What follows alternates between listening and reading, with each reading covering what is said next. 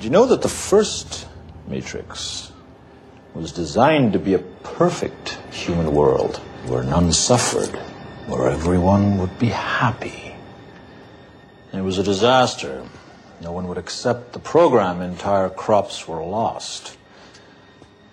Some believed that we lacked the programming language to describe your perfect world, but I believe that as a species, human beings define their reality through misery and suffering.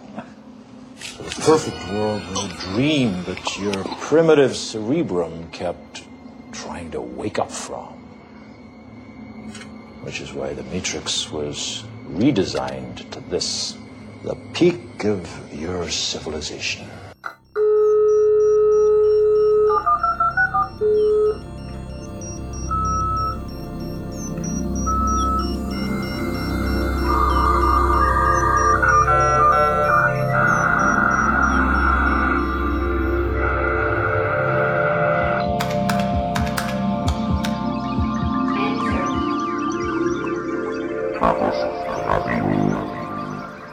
Hallo, hier ist Chaos Radio Express Ausgabe Nummer 70. Wir schreiten, äh, äh, wir haben einen, äh, ja, einen Dezimalsprung, wie schön. Und äh, ich bin immer noch in München. Und äh, wie schon im letzten Podcast angedeutet, ist das Thema auch in dieses Mal ein Thema, was sich um den Macintosh dreht. Und nachdem wir zuletzt den äh, Kernel einer näheren Betrachtung unterzogen haben, geht es jetzt darum, sich mal die andere Seite der äh, Medaille anzuschauen, nämlich wie ist es, auf dem Macintosh Softwareentwicklung zu betreiben. Ja, habe ich mich schon vorgestellt? Nö, ich bin schon wieder total durcheinander. Ich sag's nochmal, Tim Pritlove und ich vergesse auch diesmal das Datum nicht. Haha, denn wir schreiben mittlerweile den 22. Januar. Ihr werdet merken, dass äh, die Sendungen sehr verspätet äh, erscheinen. Das hat damit zu tun, dass der Server etwas überlastet ist und ich euch auch nicht eine Sendung pro Tag äh, zumuten möchte. Aber das ist in etwa die Frequenz, mit der äh, derzeit aufgenommen wird. Aber das wird sich auf jeden Fall bald wieder ändern. Trotzdem geht's hier immer weiter. Aber jetzt bleiben wir erstmal beim Thema und ihr hört schon im Hintergrund, und es gibt Gäste, wie immer. Äh, ich darf vorstellen, von links nach rechts, zunächst einmal Martin Pittenauer, hallo, Moin, moin. Martin, und Dominik Wagner. Hi. Und ähm, ihr seid ja auch ein Team.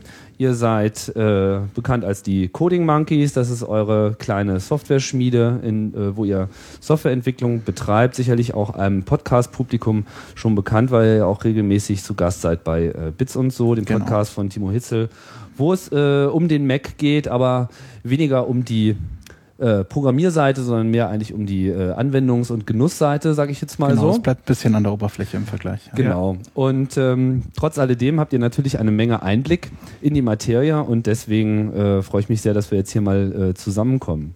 Ihr habt ja auch, also weiß nicht, seit wann seid ihr so im, in der Softwareentwicklung zugange? In der Softwareentwicklung eigentlich schon, ja, Ja, weiß nicht. das ist schon länger. Also irgendwie Softwareentwicklung 95, aber Ja, auch länger ist ja relativ, so, ne? Ja, okay, gut, für unsere bescheidene Lebenszeitraum, die wir schon hier auf Erden weilen. Ja. Äh, aber also 95, glaube ich, oder Ja, so, habe ich angefangen, Dreh, ja. sinnvolle Software zu machen Mhm. und ähm, auf dem Mac so seit 2001, glaube ich. Genau, ist bei mir genauso. Sinnvolle Software hast du aber vorher gemacht auf einem anderen System? Ja, genau. Ich habe vorher sinnvolle Software auf dem Acorn gemacht, auf dem Archimedes, äh, mehr oder weniger sinnvoll. Also Wie Tetris ist denn das so gewesen auf dem so. Archimedes? Das ist ja so wirklich so eine Plattform, über die man eigentlich wenig äh, weiß. Ja, Also ich weiß auf jeden Fall wenig darüber. Ja, da hat man entweder in äh, Basic, BBC Basic, ein sehr gutes Basic programmiert und dann die äh, Sachen in ARM-Assembler, Inline-ARM-Assembler optimiert, die man gebraucht hatte. Das hat sehr gut funktioniert.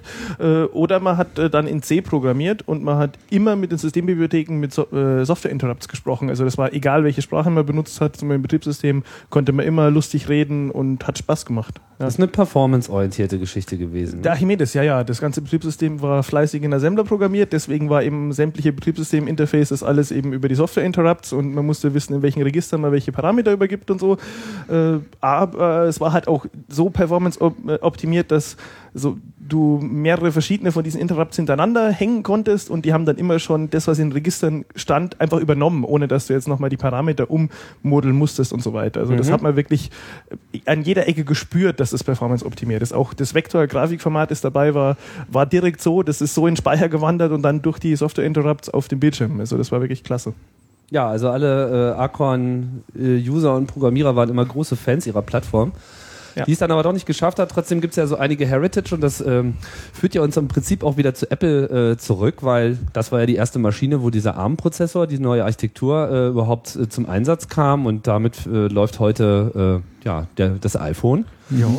Und äh, auch die auch die iPods, glaube ich, ne, laufen mit äh, ARM7-Architektur, wenn ich es richtig äh, weiß. Weiß nicht, das war, glaube ich, nicht von Anfang an so beim äh, iPod, aber so die, die Ja, letzte die. Generation und die neueren auf jeden Fall natürlich auch das iPhone. Das heißt, da läuft auch äh, OS X drauf, nicht Mac OS X, aber OS X. Ähm, weiß nicht, gibt es da schon Erkenntnisse, ob's, äh, wo die wirklichen Unterschiede liegen? Außer, dass es nicht auf dem Mac läuft. Ja, ein großer ist es im Moment einfach mal alles als Root läuft, der nicht so schön ist. Ich hoffe, dass es bis zum SDK sich noch ändert. Ich habe auch schon so unken hören, dass es passiert. Äh, und ansonsten ist es sehr, sehr ähnlich. Also sie haben ein bisschen aufgeräumt, äh, die Dateistrukturen sind ein bisschen flacher geworden. So dieses Contents-Verzeichnis, das man als Mac-User gerne mal kennt, ist verschwunden bei diesen ganz, bei den ganzen Bundles. Äh, was ist Aber noch so alles Weil passiert? das sowieso das Einzige da drin war, sozusagen. Ja, ja. Das haben sie sich Wobei, da weiß man immer nicht, ist das jetzt was, was irgendwie noch aus dem das geschuldet ist, dass das ja irgendwie nicht fertig entwickelt worden ist, in Anführungszeichen, und dass damit sich mit dem SDK da nochmal was ändert, oder ist es so gedacht, ja, also, also ich hoffe, weil dass es es fühlt so sich alles sehr, sehr an, als wäre es mit heißer Nadel gestrickt. Also, Ja. wenn man da mal tiefer reinguckt. Naja, das werden wir dann sehen, wenn äh, das äh, SDK, wie du schon sagst, jetzt im Februar wahrscheinlich Ja, äh, angekündigt und rausgebracht 29. wird. Da warten natürlich viele Leute drauf, auch wenn es jetzt schon äh, Leute gibt, die da ganz emsig dabei sind, mit den äh, ja, mit dem Dosenöffner aufgemachten iPhones und iPods da schon fleißig äh, Anwendungsentwicklung zu machen. Was interessant ist, schon mal ein interessanter Blick, finde ich auch auf auf diese Entwicklerszene bei Macintosh, die einfach äh, enthusiastisch äh, es einfach nicht erwarten kann, für dieses Gerät zu entwickeln und dabei äh, einfach bereit ist, da jegliche Anstrengungen in Kauf zu nehmen, das sich selber zu reverse zu inszenieren und so. Schon beeindruckend. Aber jetzt wollen wir nochmal kurz auf dich äh, zurückkommen, Martin. Du hast ja auch ein bisschen ähm, Programmierhistorie. Was äh, ist so dein Weg zum Macintosh gewesen? Ich habe dann irgendwie auch in der Schule angefangen, Turbo Pascal zu programmieren, habe dann ein bisschen C gemacht und habe dann irgendwie an der Uni erst den ersten Mac gesehen, wirklich. Und äh, bin dann da hängen geblieben. Also ich habe irgendwie ein Praktikum gemacht äh, mit QuickTime und Java. Mhm. Und äh, das war alles schrecklich eigentlich, aber der Mac an, als Plattform war so interessant, dass ich dann, dann einen Administratorjob an dem Lehrstuhl gemacht habe, wo die Macs waren. Und Das war Da schon macOS 10 reingerutscht. oder das war noch, das war dann gerade macOS 10 10.0. als es losging sozusagen? Mhm. Also schrecklich. Was war schrecklich? macOS Performance. 10.0 Also ich habe da Ach so, ja, die erste Version. Ei, ei. Ja, aber da hat sich eine Menge getan. Also wenn man sich so die Entwicklung von macOS 10 anschaut, sieht man schon von Release zu Release äh, ist es eigentlich immer schneller geworden, finde ich. Also, so Ja. meine, Mhm. also es braucht vielleicht mehr Speicher, aber den nutzt es dann auch äh, ganz gut aus. Ähm, ja, und äh, das kann man vielleicht auch nochmal zur Sprache bringen. Es, äh, steht jetzt erstmal nicht so im Mittelpunkt, aber da kann man auch ganz gut sehen, Apple gibt sich eine ganze Menge Mühe, das äh, ja nicht nur das System schneller zu machen, sondern es vielleicht auch den Programmierern einfacher zu machen. Man merkt, äh, dass von Release zu Release dann immer mehr Komfort einsteigt.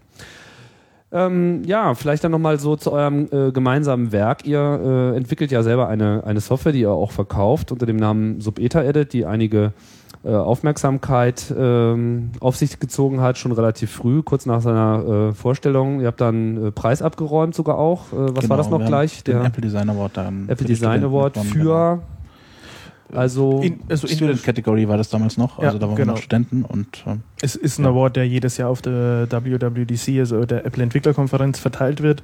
Und die Kategorien ändern sich jedes Jahr, aber eine Studentenkategorie gibt es eigentlich auch immer. Und wir haben interessanterweise genau auf diesen Zweck hin programmiert. Also das war so die, der Motivator, dass man, dass man was ein richtiges Produkt macht, weil an der Uni hat man oft nicht so, nicht so die Muße, was fertig zu machen. Und deswegen. ihr habt auf den Zweck hin, dass es ein Programm wird oder dass, es, dass ihr diesen Design Award bekommt? Ja, äh, dass wir das einreichen für diesen Wettbewerb. wirklich? Ja, ja. Also, Ja, ja, haben, also das war so die Hauptmotivation, dass man ein fertiges Produkt macht und äh, Und dann seid ihr da irgendwie aufgeschlagen und wart gleich die Kings. so in etwa, ja. Also äh, ich glaube, das hat halt vor allem geholfen, weil wenn man so ein Ding macht, dann braucht man eine Deadline, sonst wird das nicht fertig. Mhm. Und da, da war halt der Apple Design Award großartig, weil da da war halt irgendwie Abgabeschluss irgendwann und dann musste FedEx kommen und äh, das mitnehmen nach Cupertino.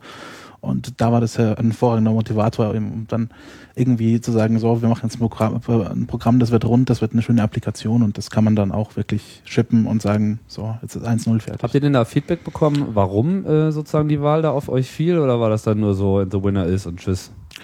Ey, also zu dem Zeitpunkt war die Konkurrenz da jetzt noch nicht so wahnsinnig groß. Das liegt zum einen einerseits daran, dass ähm, das eben viel äh, Einzelne gemacht haben. Also wir waren da mehr oder weniger das einzige Team tatsächlich, das da was eingereicht hat. Und auf der anderen Seite war das halt auch viel so Temperaturkonverter. Ihr war das einzige Team, ihr war der einzige Container in dem in Nein, nein, nein, nein, das, das nicht, nein, nein. Aber die Konkurrenz war halt vergleichsweise auf einem eher niedrigeren Niveau, Mhm. weil ich meine, so ein bisschen kollaborativ editieren ohne Locking übers Netzwerk, das ist ja schon was, was du jetzt nicht irgendwie aus dem Ja, das, Hemdsärmel das muss man ja noch dazu sagen. Das ist ja der eigentliche, äh, ja, das eigentliche Ding gewesen. Ihr habt im Prinzip einen, einen, einen Texteditor gebaut, aber der eben diese, dieses Feature hat, dass man eben über das Netzwerk mit mehreren äh, anderen Installationen desselben, derselben Software gemeinsam an einem Dokument arbeiten kann.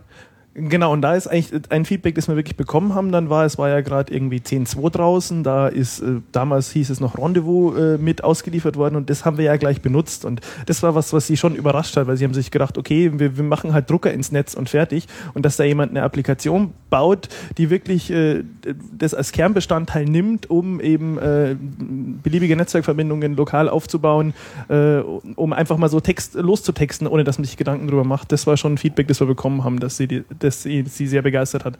Und ich meine, so daraufhin gab es eigentlich inzwischen nicht viel Neues. Ich meine, sie haben iTunes und, ähm, und iPhoto auch entsprechende Broschur-Features eingebaut, aber so wirklich, wirklich äh, kreativ genutzt wurde Broschur jetzt eigentlich nicht mehr seitdem, oder?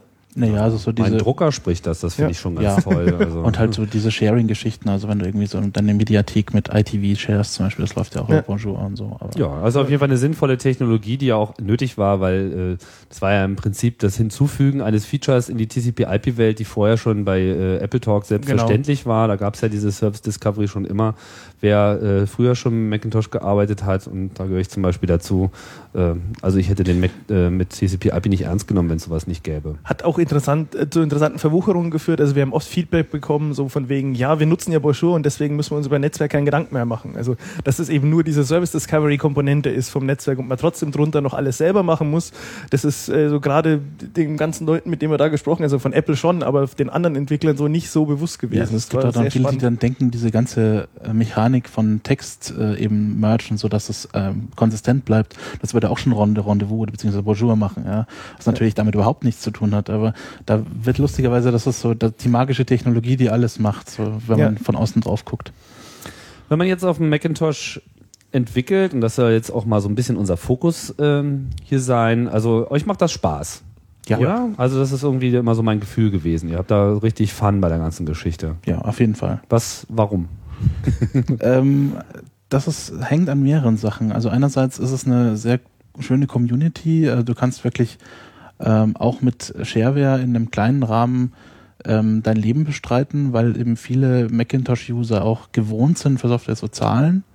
Und ich glaube, das ist bei Windows, da gibt es zwar mehr Leute, aber da zahlen nicht so viele. Und da hast du halt einen direkten Kontakt zu deinen Kunden und hast halt irgendwie so dieses Community-Gefühl trotzdem, obwohl du irgendwie jetzt Softwarehersteller an Das heißt, ihr kriegt auch viel Feedback. ja, definitiv. Also nicht immer nur positiv natürlich. Das ist halt dann immer diese klassische Formel, ich finde euch super, aber, Komma, folgendes Feature, Doppelpunkt. Ja, und äh, finde ich gut, ja. Also da kann man dann auch schön sagen, so, äh, 20.000 Leute wollen jetzt dieses Feature und wir wollen es eigentlich nicht, aber wir müssen das implementieren, weil das wollen unsere Kunden und dann hast Was habt ihr da für Kommunikationskanäle? Das finde ich ja auch nochmal interessant. Also, Das läuft in der Hauptsache über E-Mail.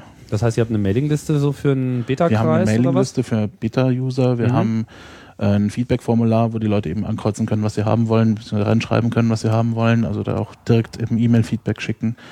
Und äh, das wird gerne angenommen. Also ich bin ja bei eurer Beta-Liste bin ich, bin ich nicht drauf, allerdings ähm, kenne ich das Sag von äh, anderen. Oh, bitte? Du bist gerne drauf. Ach so, ja, ich bin einfach noch nicht auf die Idee gekommen, so, aber ich äh, bin halt bei ein paar anderen Programmen, die mir irgendwie äh, immer schon sehr am Herzen lagen, äh, da drauf und ich stelle dann immer wieder fest, dass es dann sehr auffällig ist und ich meine, ich kenne wirklich andere Mailinglisten, dass da immer ein extrem, also ein betont freundlicher äh, Ton am Start ist, so und dass dann eigentlich auch immer extrem viel in Richtung der Programmierer auch an, an Vorschlägen und so weiter. Das geht dann mal so, ja, ich, ich hätte gern dieses Feature, aber es ist halt nicht nur so, ich hätte gern Feature-Request, sondern kommen dann auch gleich so Mock-up, Screenshots und so weiter, wie sich das neue User-Interface vorstellen und so weiter. Ich teilweise wirklich baff. Ja, Ja, das, das geht habt ihr das ähnlich, auch ja. so? Also die, die, die Qualität des Feedbacks ist sehr hoch im Regelfall.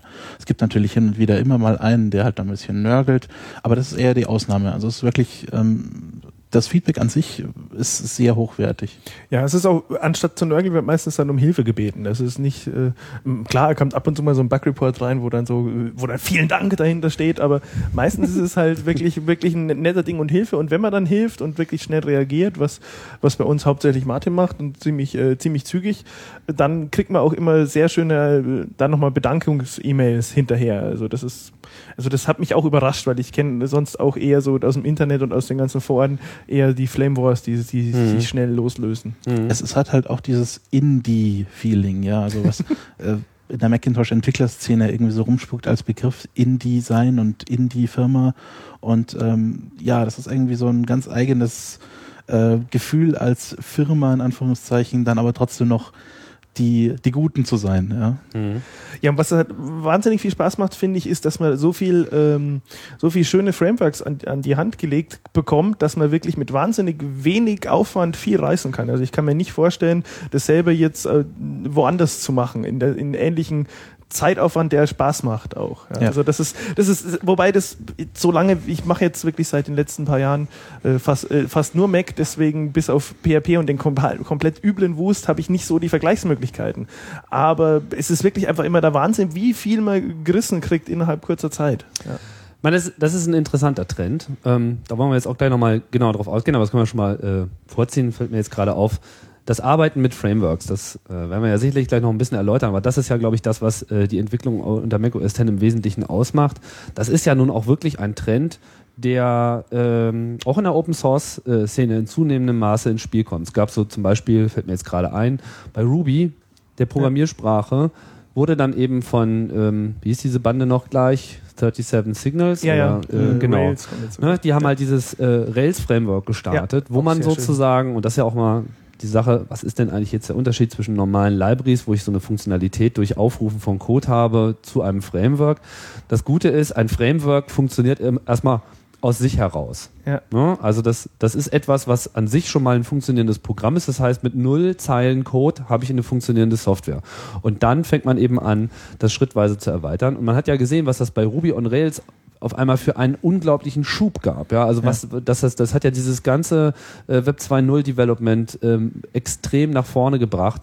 So sehr, dass jetzt auch dieses Prinzip ähm, der Web-Frameworks in der Skriptsprache auf Python, auf Perl und Ja. so weiter, in ganz viele andere Bereiche auch zurückgeschwappt ist. Ähnlich ähm, hatte ich ja auch hier bei Chaos Radio Express äh, vor kurzem KDE ähm, als ähm, ähnlich gelagertes äh, Framework-System für äh, Linux-Desktops geht ja im Prinzip genauso heran. Das heißt, man, man hat diese ganze Funktionalität und man, man erbt sich da so äh, herein.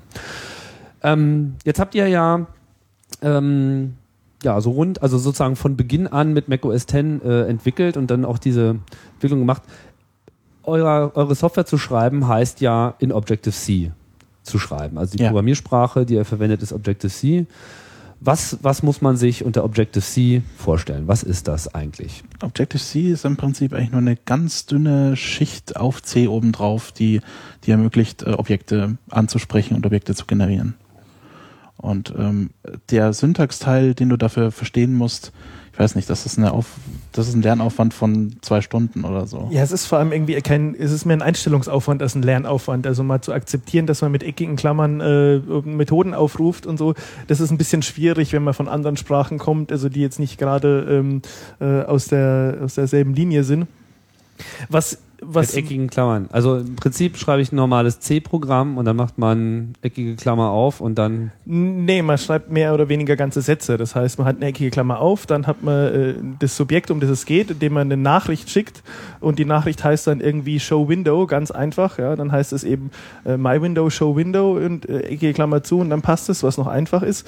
Äh, was schöner ist, wenn man Code liest, wenn er komplizierter ist, also wenn es mehrere Parameter gibt, dass es dann äh, der Satz weitergeführt wird. Das heißt dann, äh, äh, mh, was haben wir denn für ein gutes Beispiel? NS String with Format ist ein schlechtes Beispiel.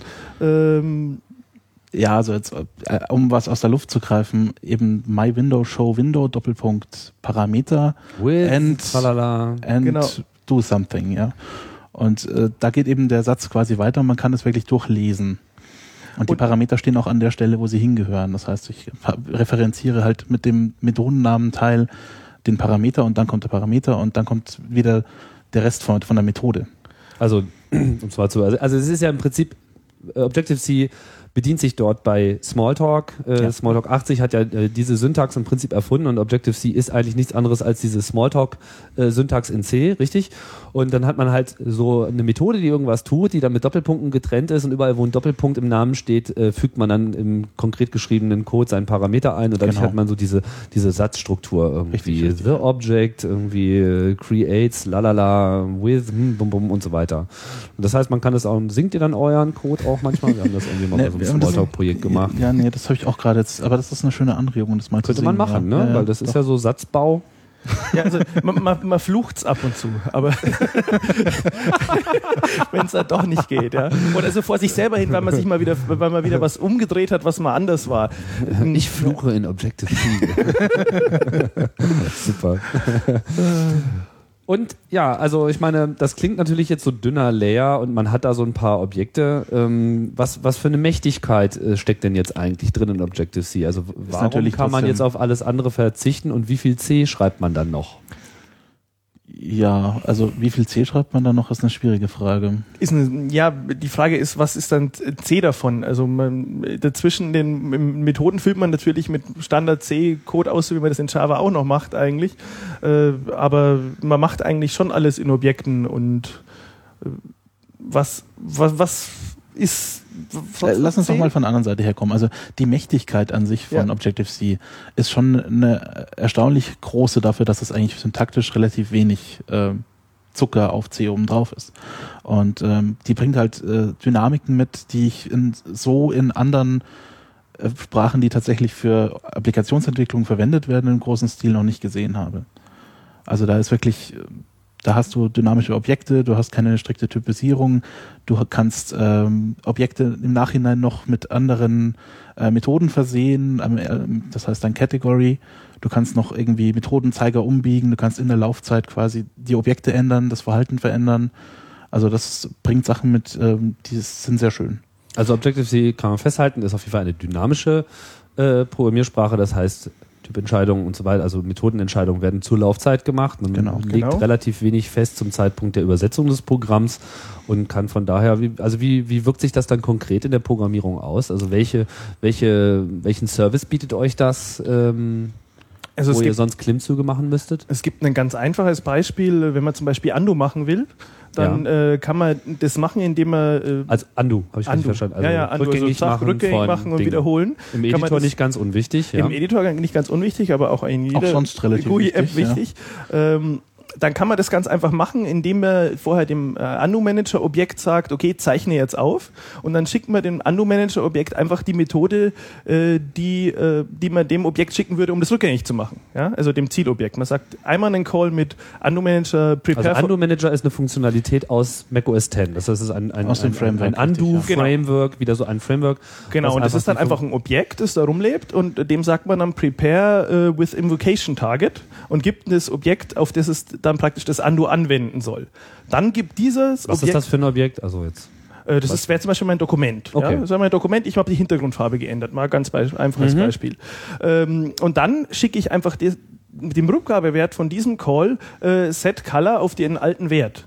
Und Mhm. dadurch, dass äh, Objective-C so dynamisch ist, kann jetzt äh, der Undo-Manager das abfangen und aufzeichnen. Ja? Mhm. Das heißt, Wie so eine Bandmaschine. Genau. Zeichnet einfach die Invocation auf, die ich da abgesetzt habe. Ich als ganz normalen äh, Method Call, so wie ich ansonsten das auch mache.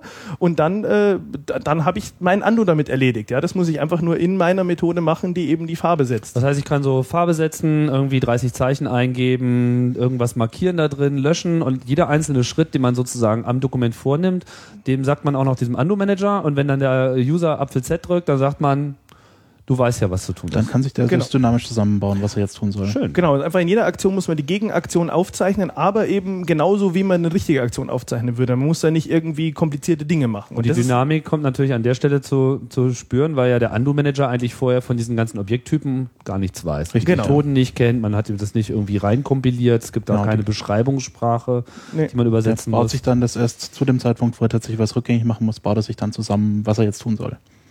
Das ist natürlich ein schönes Beispiel für, wo äh, so ein Framework einem auch das Leben leicht machen kann, weil Undo ist ja nur eine- Funktion, die eigentlich in viel zu viel Software sträflich vermisst wird. Aber eigentlich gibt es jetzt auf dem Mac relativ wenig Gründe, nicht irgendwie alles Undo-fähig zu machen. Oder Das hat das seine genau. Grenzen, die äh, schnell einsetzen? Nö, eigentlich nicht. Also Speicher irgendwann mal, aber die, meine, die Operation, die man so als Benutzer ausführt, im Endeffekt maximal doppelt so viel Speicher, wie das Dokument eh braucht, so ungefähr. Ja. Mhm. Jetzt gibt es ja eine Menge ähm, Konfusion in der, ähm, ja, wenn man sich so, wenn man sich so Mac OS X anschaut und so die, die Developer-Dokumentation anschaut, dann erstmal so, hier kommt erstmal Apple auf einen zu und sagt, naja, schön, dass du da bist und guck mal, wir haben ganz viele verschiedene Programmierschnittstellen, mit denen du arbeiten kannst, such dir doch eine aus. So. Da gibt's dann sowas wie Carbon und dann gibt's dann sowas wie Coco, Cocoa geschrieben und dann gibt's BSD und dann gibt's auch noch irgendwas mit Java, aber ich glaube, das gibt's jetzt mittlerweile nicht mehr. ähm, was steckt äh, da jetzt hinter? Also der, der Ursprung von macOS 10, das äh, weiß man ja heute, ist so eine Verschmelzung des alten macOS und ähm, von Nextstep, was ja im Wesentlichen die Kerntechnologie ist, die äh, macOS 10 ausmacht. Und man hat so das Gefühl, von jedem wurde so 50 Prozent äh, zusammengeballert, aber eigentlich passt das kaum äh, zusammen. Oder? Ja, ob es jetzt zusammenpasst oder nicht, das ist, glaube ich, eher eine philosophische Frage. Ja, ja. Man hat es auf jeden Fall Ja, versucht, das ja. auf jeden Fall Chaos Radio Express, der Ort für philosophische Fragen. Hatten wir ja schon verschiedene. Ja, ja. ähm, nee, also man hat halt, man, äh, Apple ist ja bei solchen Sachen immer gerne dabei und macht fließende Übergänge. Dass, Ja. dass sich die Leute nicht komplett vor den Kopf gestoßen fühlen. Mhm. Klar gab es auch schon Phasen, wo Apple gesagt hat, so, die Technologie ist jetzt plötzlich tot. ähm, Open Doc. ähm, nee, aber ähm, in, in neuerer Zeit ist es so, dass sie tatsächlich Wert drauf legen, langsames Face-Out und langsames Face-In zu machen. Und dass man sich halt noch zurechtfindet. Und gerade mit macOS 10 war man ja also an einem Scheideweg, wo man hoffen musste, dass möglichst viele Developer mitkommen ja, weil, und nicht äh, zu einer anderen Plattform wechseln, sondern tatsächlich eben auch den Weg mitgehen zu macOS 10 und dann braucht man da halt einen relativ einfachen Migrationsweg. Und das war halt Carbon. Und das Mhm. ist Carbon nach wie vor eigentlich. Zu großen Teilen. Also Carbon ist im Endeffekt die, äh, das, was von der macOS 9 API übrig geblieben ist, was sie dann nochmal äh, teilweise schon auch alles neu gemacht und äh, aufgeräumt dabei, aber es ist so grundsätzlich so der macOS 9 Programmierweg gewesen. Und was ja auch am Anfang noch die Möglichkeit gegeben hat, wenn man gegen diese Carbon-Spezifikation programmiert hat, tatsächlich ein Binary auszuliefern, was sowohl auf dem neuen macOS 10 schon lief, Ja. als auch noch unter macOS 9. Genau. Mhm. Das lief dann auf macOS 10 mit ein bisschen anderem Unterbau, aber es lief grundsätzlich mal Mhm. gleich. Und naja, aber also wenn ich jetzt, okay, also ich beschließe jetzt macOS 10 Entwickler zu werden, krempel die Ärmel hoch, habe irgendwie eine tolle Idee, will den Apple Design Award äh, gewinnen, damit ich auch eine Deadline habe. Ganz wichtig. Und ähm, ja, jetzt setze ich mich davor und jetzt äh, frage ich mich natürlich nach, also gut, ich, äh, klar ist ja, Objective-C wird in irgendeiner Form eine Rolle spielen und ich nehme das jetzt erstmal als neue Programmiersprache an. Geht mal davon aus, dass sich das eben leicht erlernen lässt. Auf welche, was ist so, also was sind dann jetzt sozusagen die ersten Wände, gegen die ich äh, laufe? Also an was muss ich jetzt äh, andocken, um diese Software dann zum Laufen zu kriegen? Also ist das jetzt, suche ich mir jetzt Carbon oder Coco aus oder ist das äh, Also es ist auf jeden Fall so, dass Apple jetzt, ich weiß nicht seit wie vielen Jahren, eigentlich seit 10.1 eigentlich schon sagt, wenn ihr jetzt ein neues Programm anfangt und nicht irgendwelchen Legacy-Code mitnehmt, dann macht bitte Coco. Mhm. Weil Carbon auf lange Sicht äh, als Applikationsunterbau und gar nicht so sehr als API, weil da muss man auch nochmal unterscheiden, Carbon als API kannst du auch aus Coco, Coco raus benutzen. Carbon als Applikationsunterbau ist was, was langsam stirbt. Ah, okay. Ja. Also das sind zwei Sachen, die man unterscheiden muss. Genau, das Genau, wird okay. auch gerne verwechselt und dann irgendwie in Internetstreiten so durch die Gegend geworfen. Ah ja. Heißt, glaube ich, in der GUI-Ecke dann auch HI Toolkit, oder? Genau, Agile Toolkit ist Genau, eigentlich das ist so die- was man die- so unter Carbon versteht als Applikationsunterbau. Genau, das. Human Interface, Toolkit, Toolkit. genau. das, Das- ist noch sozusagen noch das alte macOS 9, was da spricht. Nee, eigentlich schon sauberer, aber das ist trotzdem eben so eine andere Art, Fenster zu machen, eine andere Art, äh, überhaupt mit Events umzugehen, als jetzt in Coco. Und äh, genau, das sind so die zwei Player, die man da hat. Okay. Genau. Und Apple sagt halt jetzt, wenn du jetzt eine neue Applikation machst, bitte Coco und äh, guck dir Application Kit, also UpKit und Foundation Kit an. Was ist da so der- der, fundamentale Unterschied? Ist das im Prinzip so äh, damals noch so das alte prozedurale Programmieren und wenn ich irgendwie ein Fenster haben will, dann sage ich ihm mal jetzt mal ein Fenster, während man bei äh, Coco äh, schon vorher in der User Interface Gestaltung gesagt hat, es gibt Fenster und dann sind die einfach da und wenn irgendwas mit denen passiert, dann reagiere ich da drauf.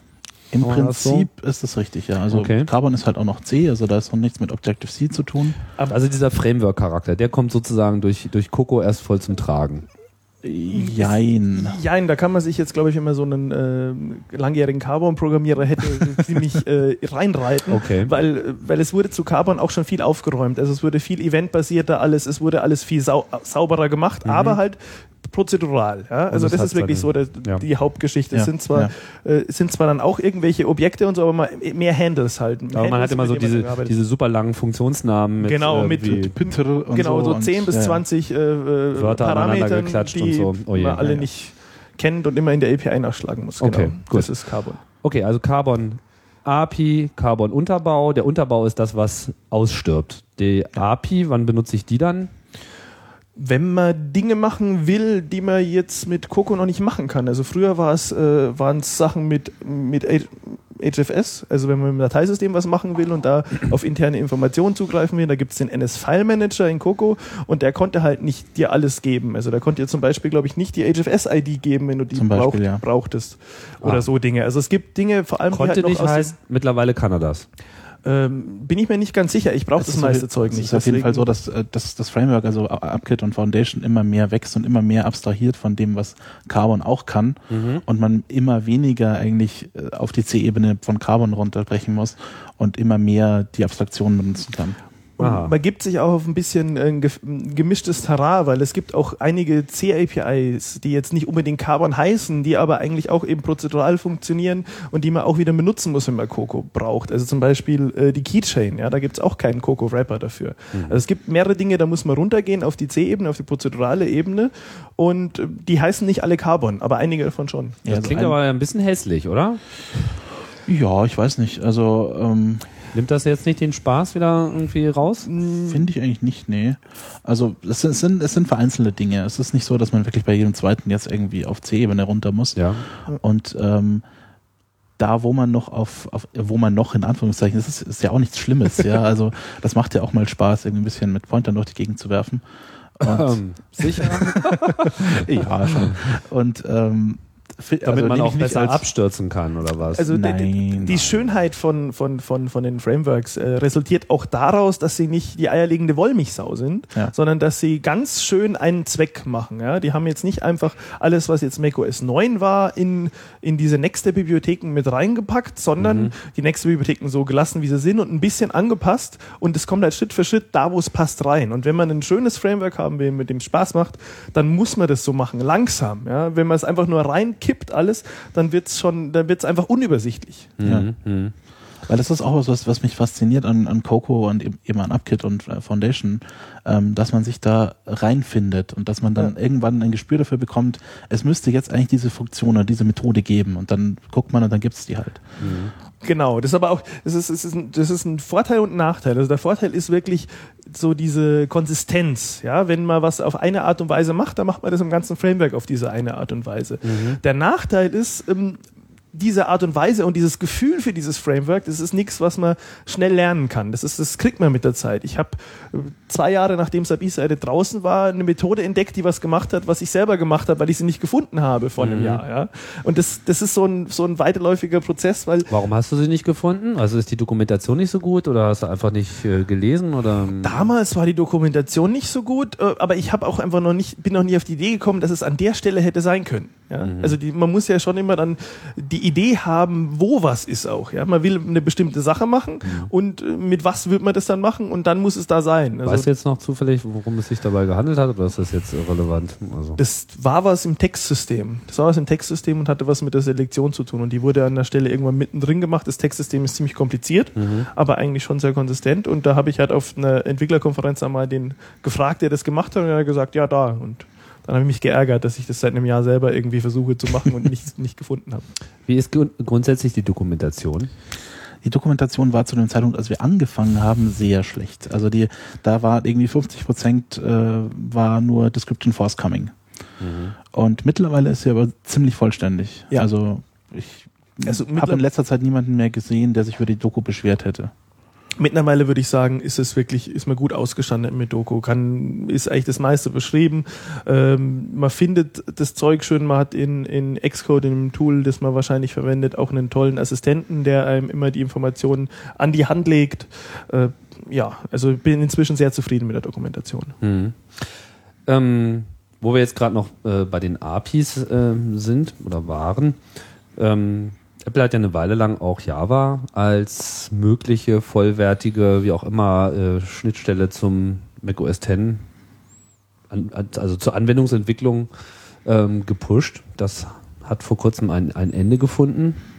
Scheint wenig Zukunft zu, zu haben. Ich denke, das war halt einfach so eine, so eine Sicherheitsgeschichte, eben zu sagen, wenn jetzt die Welt sich doch auf Java einigt als ähm, das Nonplusultra, dann sind wir da mit dabei und da hatte Apple halt wahrscheinlich ein bisschen Angst und die Angst ist halt jetzt weg und deswegen fällt halt diese Bridge, ähm, die, um die es da geht, also es ist ja die Bridge von Java nach Coco, die fällt halt jetzt weg, die wird nicht mehr weiterentwickelt, weil das einfach auch Ressourcen frisst ohne Ende. Ja, und ich hatte auch schon immer das Gefühl, dass es eher eine Totgeburt war, weil äh, das Framework, also Coco und die Art und Weise, wie das Framework Sachen macht, verträgt sich auch nicht mit dem, wie Java Sachen macht. Ich meine, man hat ja in Java auch Basis-Frameworks, die, wo Dinge auf eine gewisse Art und Weise laufen und die sind halt anders und deswegen so ein Java-Programmierer, da macht er dann Swing, ja, der will gar nicht Coco machen. Ja. Und wenn jemand nur macOS 10 machen will, dann macht er auch Objective-C. Also diese, die Zielgruppe gab es halt auch nicht wirklich, außer. Ja, es hat auch nicht wirklich zusammen zusammengepasst. Cyberducky.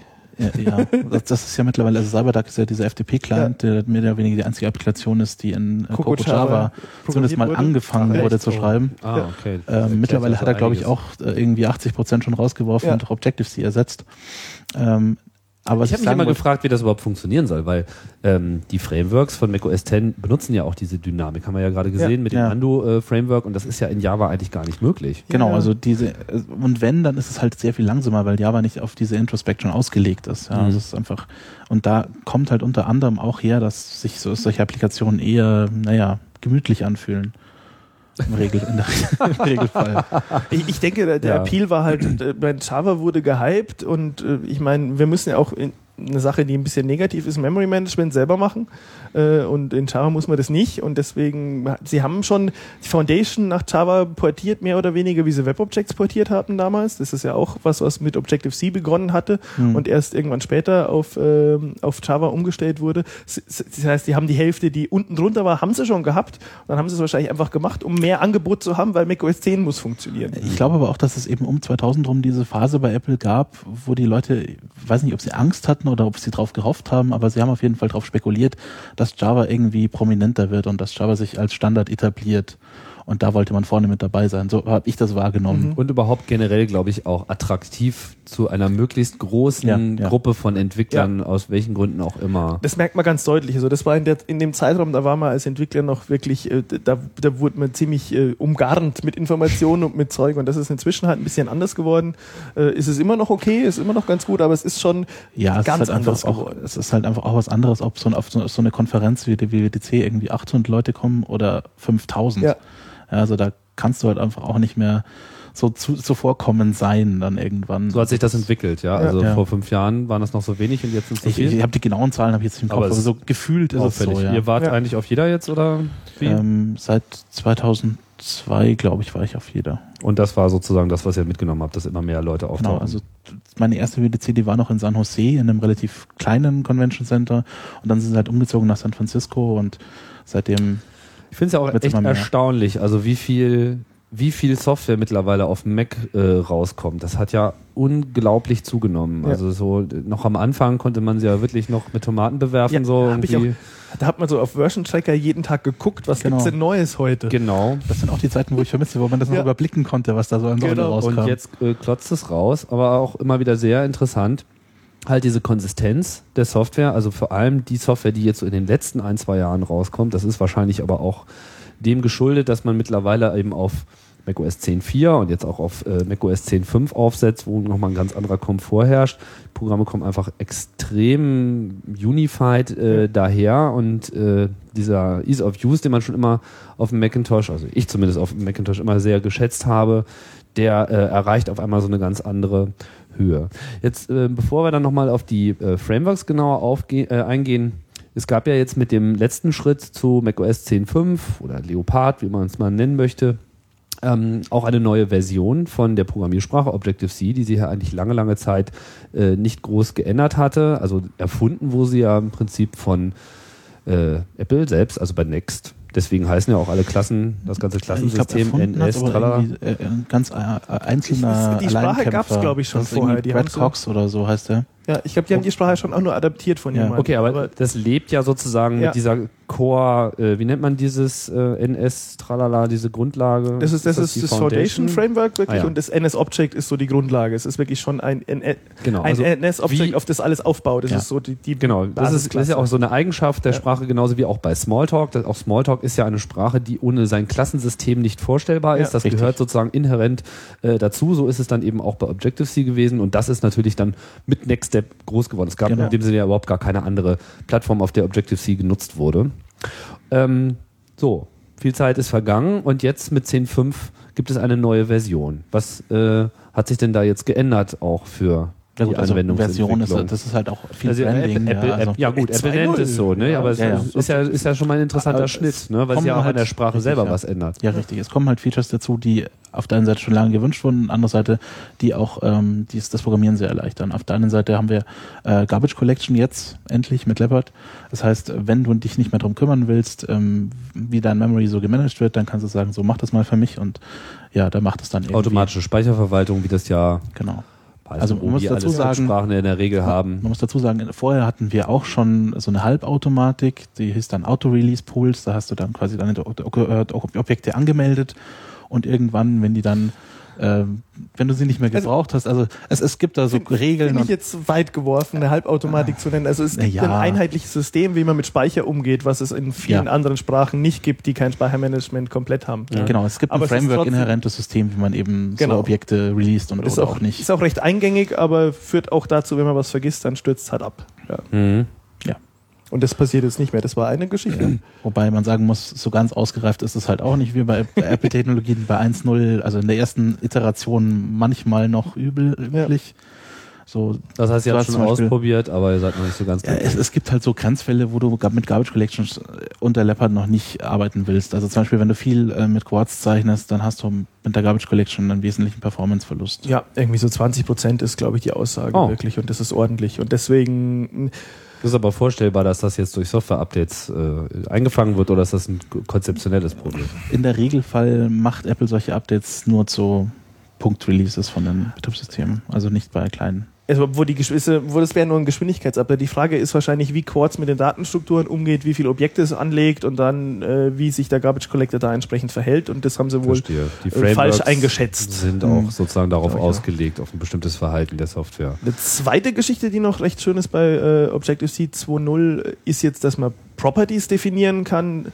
Also bei Objective-C ist es ja grundsätzlich so, man hat keine, ähm, keine Inst also Instanzvariablen muss man immer über Methoden aufrufen. Also es gibt nicht so diese Geschichte, dass es Instanzvariablen mit, mit, mit Punkt Schreibweise einfach, dass man direkt darauf zugreift, sondern man hat immer einen Setter und einen Getter. Also das muss man machen in Objective-C, man hat gar keine andere Möglichkeit. Und naja, also du kannst schon direkt auf Instanzvariablen ja, zugreifen. man könnte auf diese C-Struktur zugreifen, aber es geht halt wirklich nicht.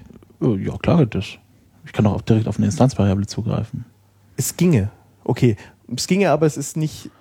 Also du schießt dir halt damit in den Fuß, wenn du eben das Framework benutzen willst und eben darauf vertraust, dass Key Value Observer, Obser- Obs- Observing funktioniert und Key Value Coding.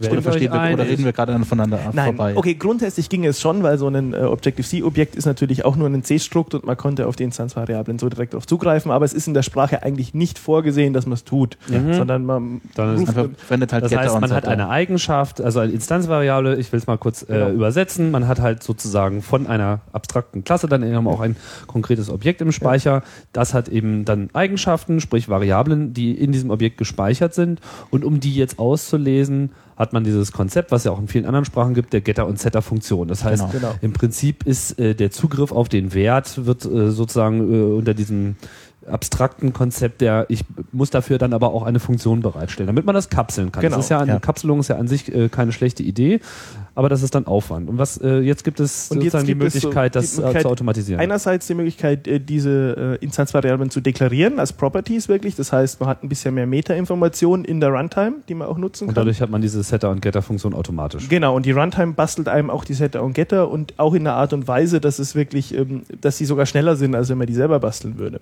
Weil mehr Wissen darüber ist beim Compiler und er das optimieren kann. Genau. Mhm. Du kannst ja Und- natürlich noch äh, auswählen, ob du jetzt thread-safe und langsam oder nicht thread-safe und schnell haben willst, solche Geschichten. Genau. Also da kannst du auch nochmal feintunen. Ob Ah. die nur read-only ist, ob es einen äh, Das heißt, es kommt auch generell das Konzept von Multithreading mit in die Sprache mit rein? Oder ist das jetzt äh, ein bisschen zu Ja, weit Ja, also gefasst? das im Prinzip war das ja vorher schon drin. Also es ist ja C inhärent mehr oder weniger, kannst du ja Threads da benutzen. Und äh, es ist so, dass äh, jetzt mit den letzten Releases immer mehr Thread-safe wird und jetzt gibt's in, in 10.5 gibt's ja auch ein Objekt für einen Thread, das halbwegs ja. umfangreich ist. Aber von der Also da Sprache her ist es praktisch nur, dass die Properties eben, dass man die. hm, Das heißt, die Sprache selber kennt Threads in dem Sinne nicht, aber Nee. das, äh, die Frameworks. Äh, Richtig, Also zur das Einzige, was es kennt, ist ein Ad-Synchronized äh, Keyword, um eben Zeug äh, zu synchronisieren. Das gibt schon, aber das nutzt, das gab es schon immer. Also das gibt es nicht erst seit 2.0. Mhm. Okay, dann ähm, vielleicht nochmal weg äh, von Objective-C als ähm, Sprache, mehr so zu eben diesem, diesem Framework-Unterbau. Mehrfach erwähnt, haben wir ja jetzt schon. Alles fängt an mit der Foundation, was äh, anfängt mit einem Objekt, das heißt NS-Object, was sozusagen die Ursuppe aller anderen Objekte ist. Alles ist irgendwie letzten Endes auch immer ein äh, NS-Object und dann hat man eben da eine ganze Klassenstruktur darunter. Objective-C macht ja Single Inheritance, also Mehrfachvererbung gibt's nicht, oder? Genau. Ist das, äh, genau. Viele Leute sind der Meinung, das reicht. Ja, Ich bin mir da nicht so sicher, aber ist auch egal. was, was steckt denn da jetzt alles drin in dieser Foundation und wie hat sich denn das äh, so entwickelt? Also was, was, was bietet das einem jetzt und äh, was die Anwendungsentwicklung unterstützt? Also gibt's da auch irgendwas, woraus ihr euren Spaß zieht oder ist das äh, langweilig? Also in der Foundation sind halt die Basisklassen, die man so braucht, sprich Arrays, Dictionaries, ähm, dann Enumeratoren dazu. Äh, was gibt's da noch alles? Logs zum Beispiel auch, eben wenn man Multithreading machen will. Strings natürlich, ganz, ganz wichtig. Das macht viel Spaß in Objective-C Strings, ja, weil das macht, das ist eine tolle String-Klasse, die mit UTF äh, 8 und Unicode 16 und grundsätzlich, ja. Unicode grundsätzlich super umgehen kann. Das heißt, man Die- kann irgendeinen UTF-8 Unicode-String nehmen und er weiß, wie lang der ist, wie viele Zeichen da drin sind, auch wenn das aus mehreren Unicode-Bytes ja. zusammengesetzt ist. Genau, die Foundation ja. ist komplett äh, encoding-aware und hat auch alle, äh, ist da wirklich sehr gut drin.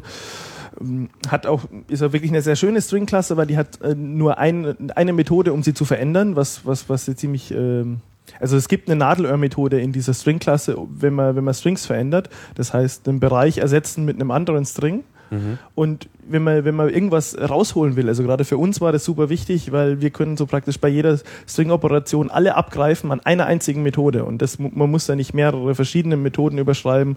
Also das ist zum Beispiel was, was mir an Foundation Spaß macht. Hm, wa- Was auch schon in Foundation auftritt und was Framework inhärent auch ist, ist im- immer die Unterscheidung in normales Objekt und mutable Objekt. Das heißt, äh, Genau. einmal das Objekt, das sich per se nicht verändern kann und dann eben die Gegenvariante dazu, dass es eben NS Mutable String noch gibt, wo ich dann eben auch drauf suchen und ersetzen kann und solche Mhm. Geschichten. Was auch für Performance was sicherlich nicht ganz unwichtig ist. Richtig, ja. Genau. Dann äh, Basis-Speichermanagement passiert natürlich auf der Ebene schon, was wir vorher ge- gemeint haben. Die Auto-Release-Pools, äh, also diese, diese bisschen Quasi-Automatismen, die man dann äh, mit, mit dieser Variante benutzt. Ähm, Das ist ja so für, für einen Texteditor klingt das ja schon mal alles nach äh, Alice im Wunderland, oder?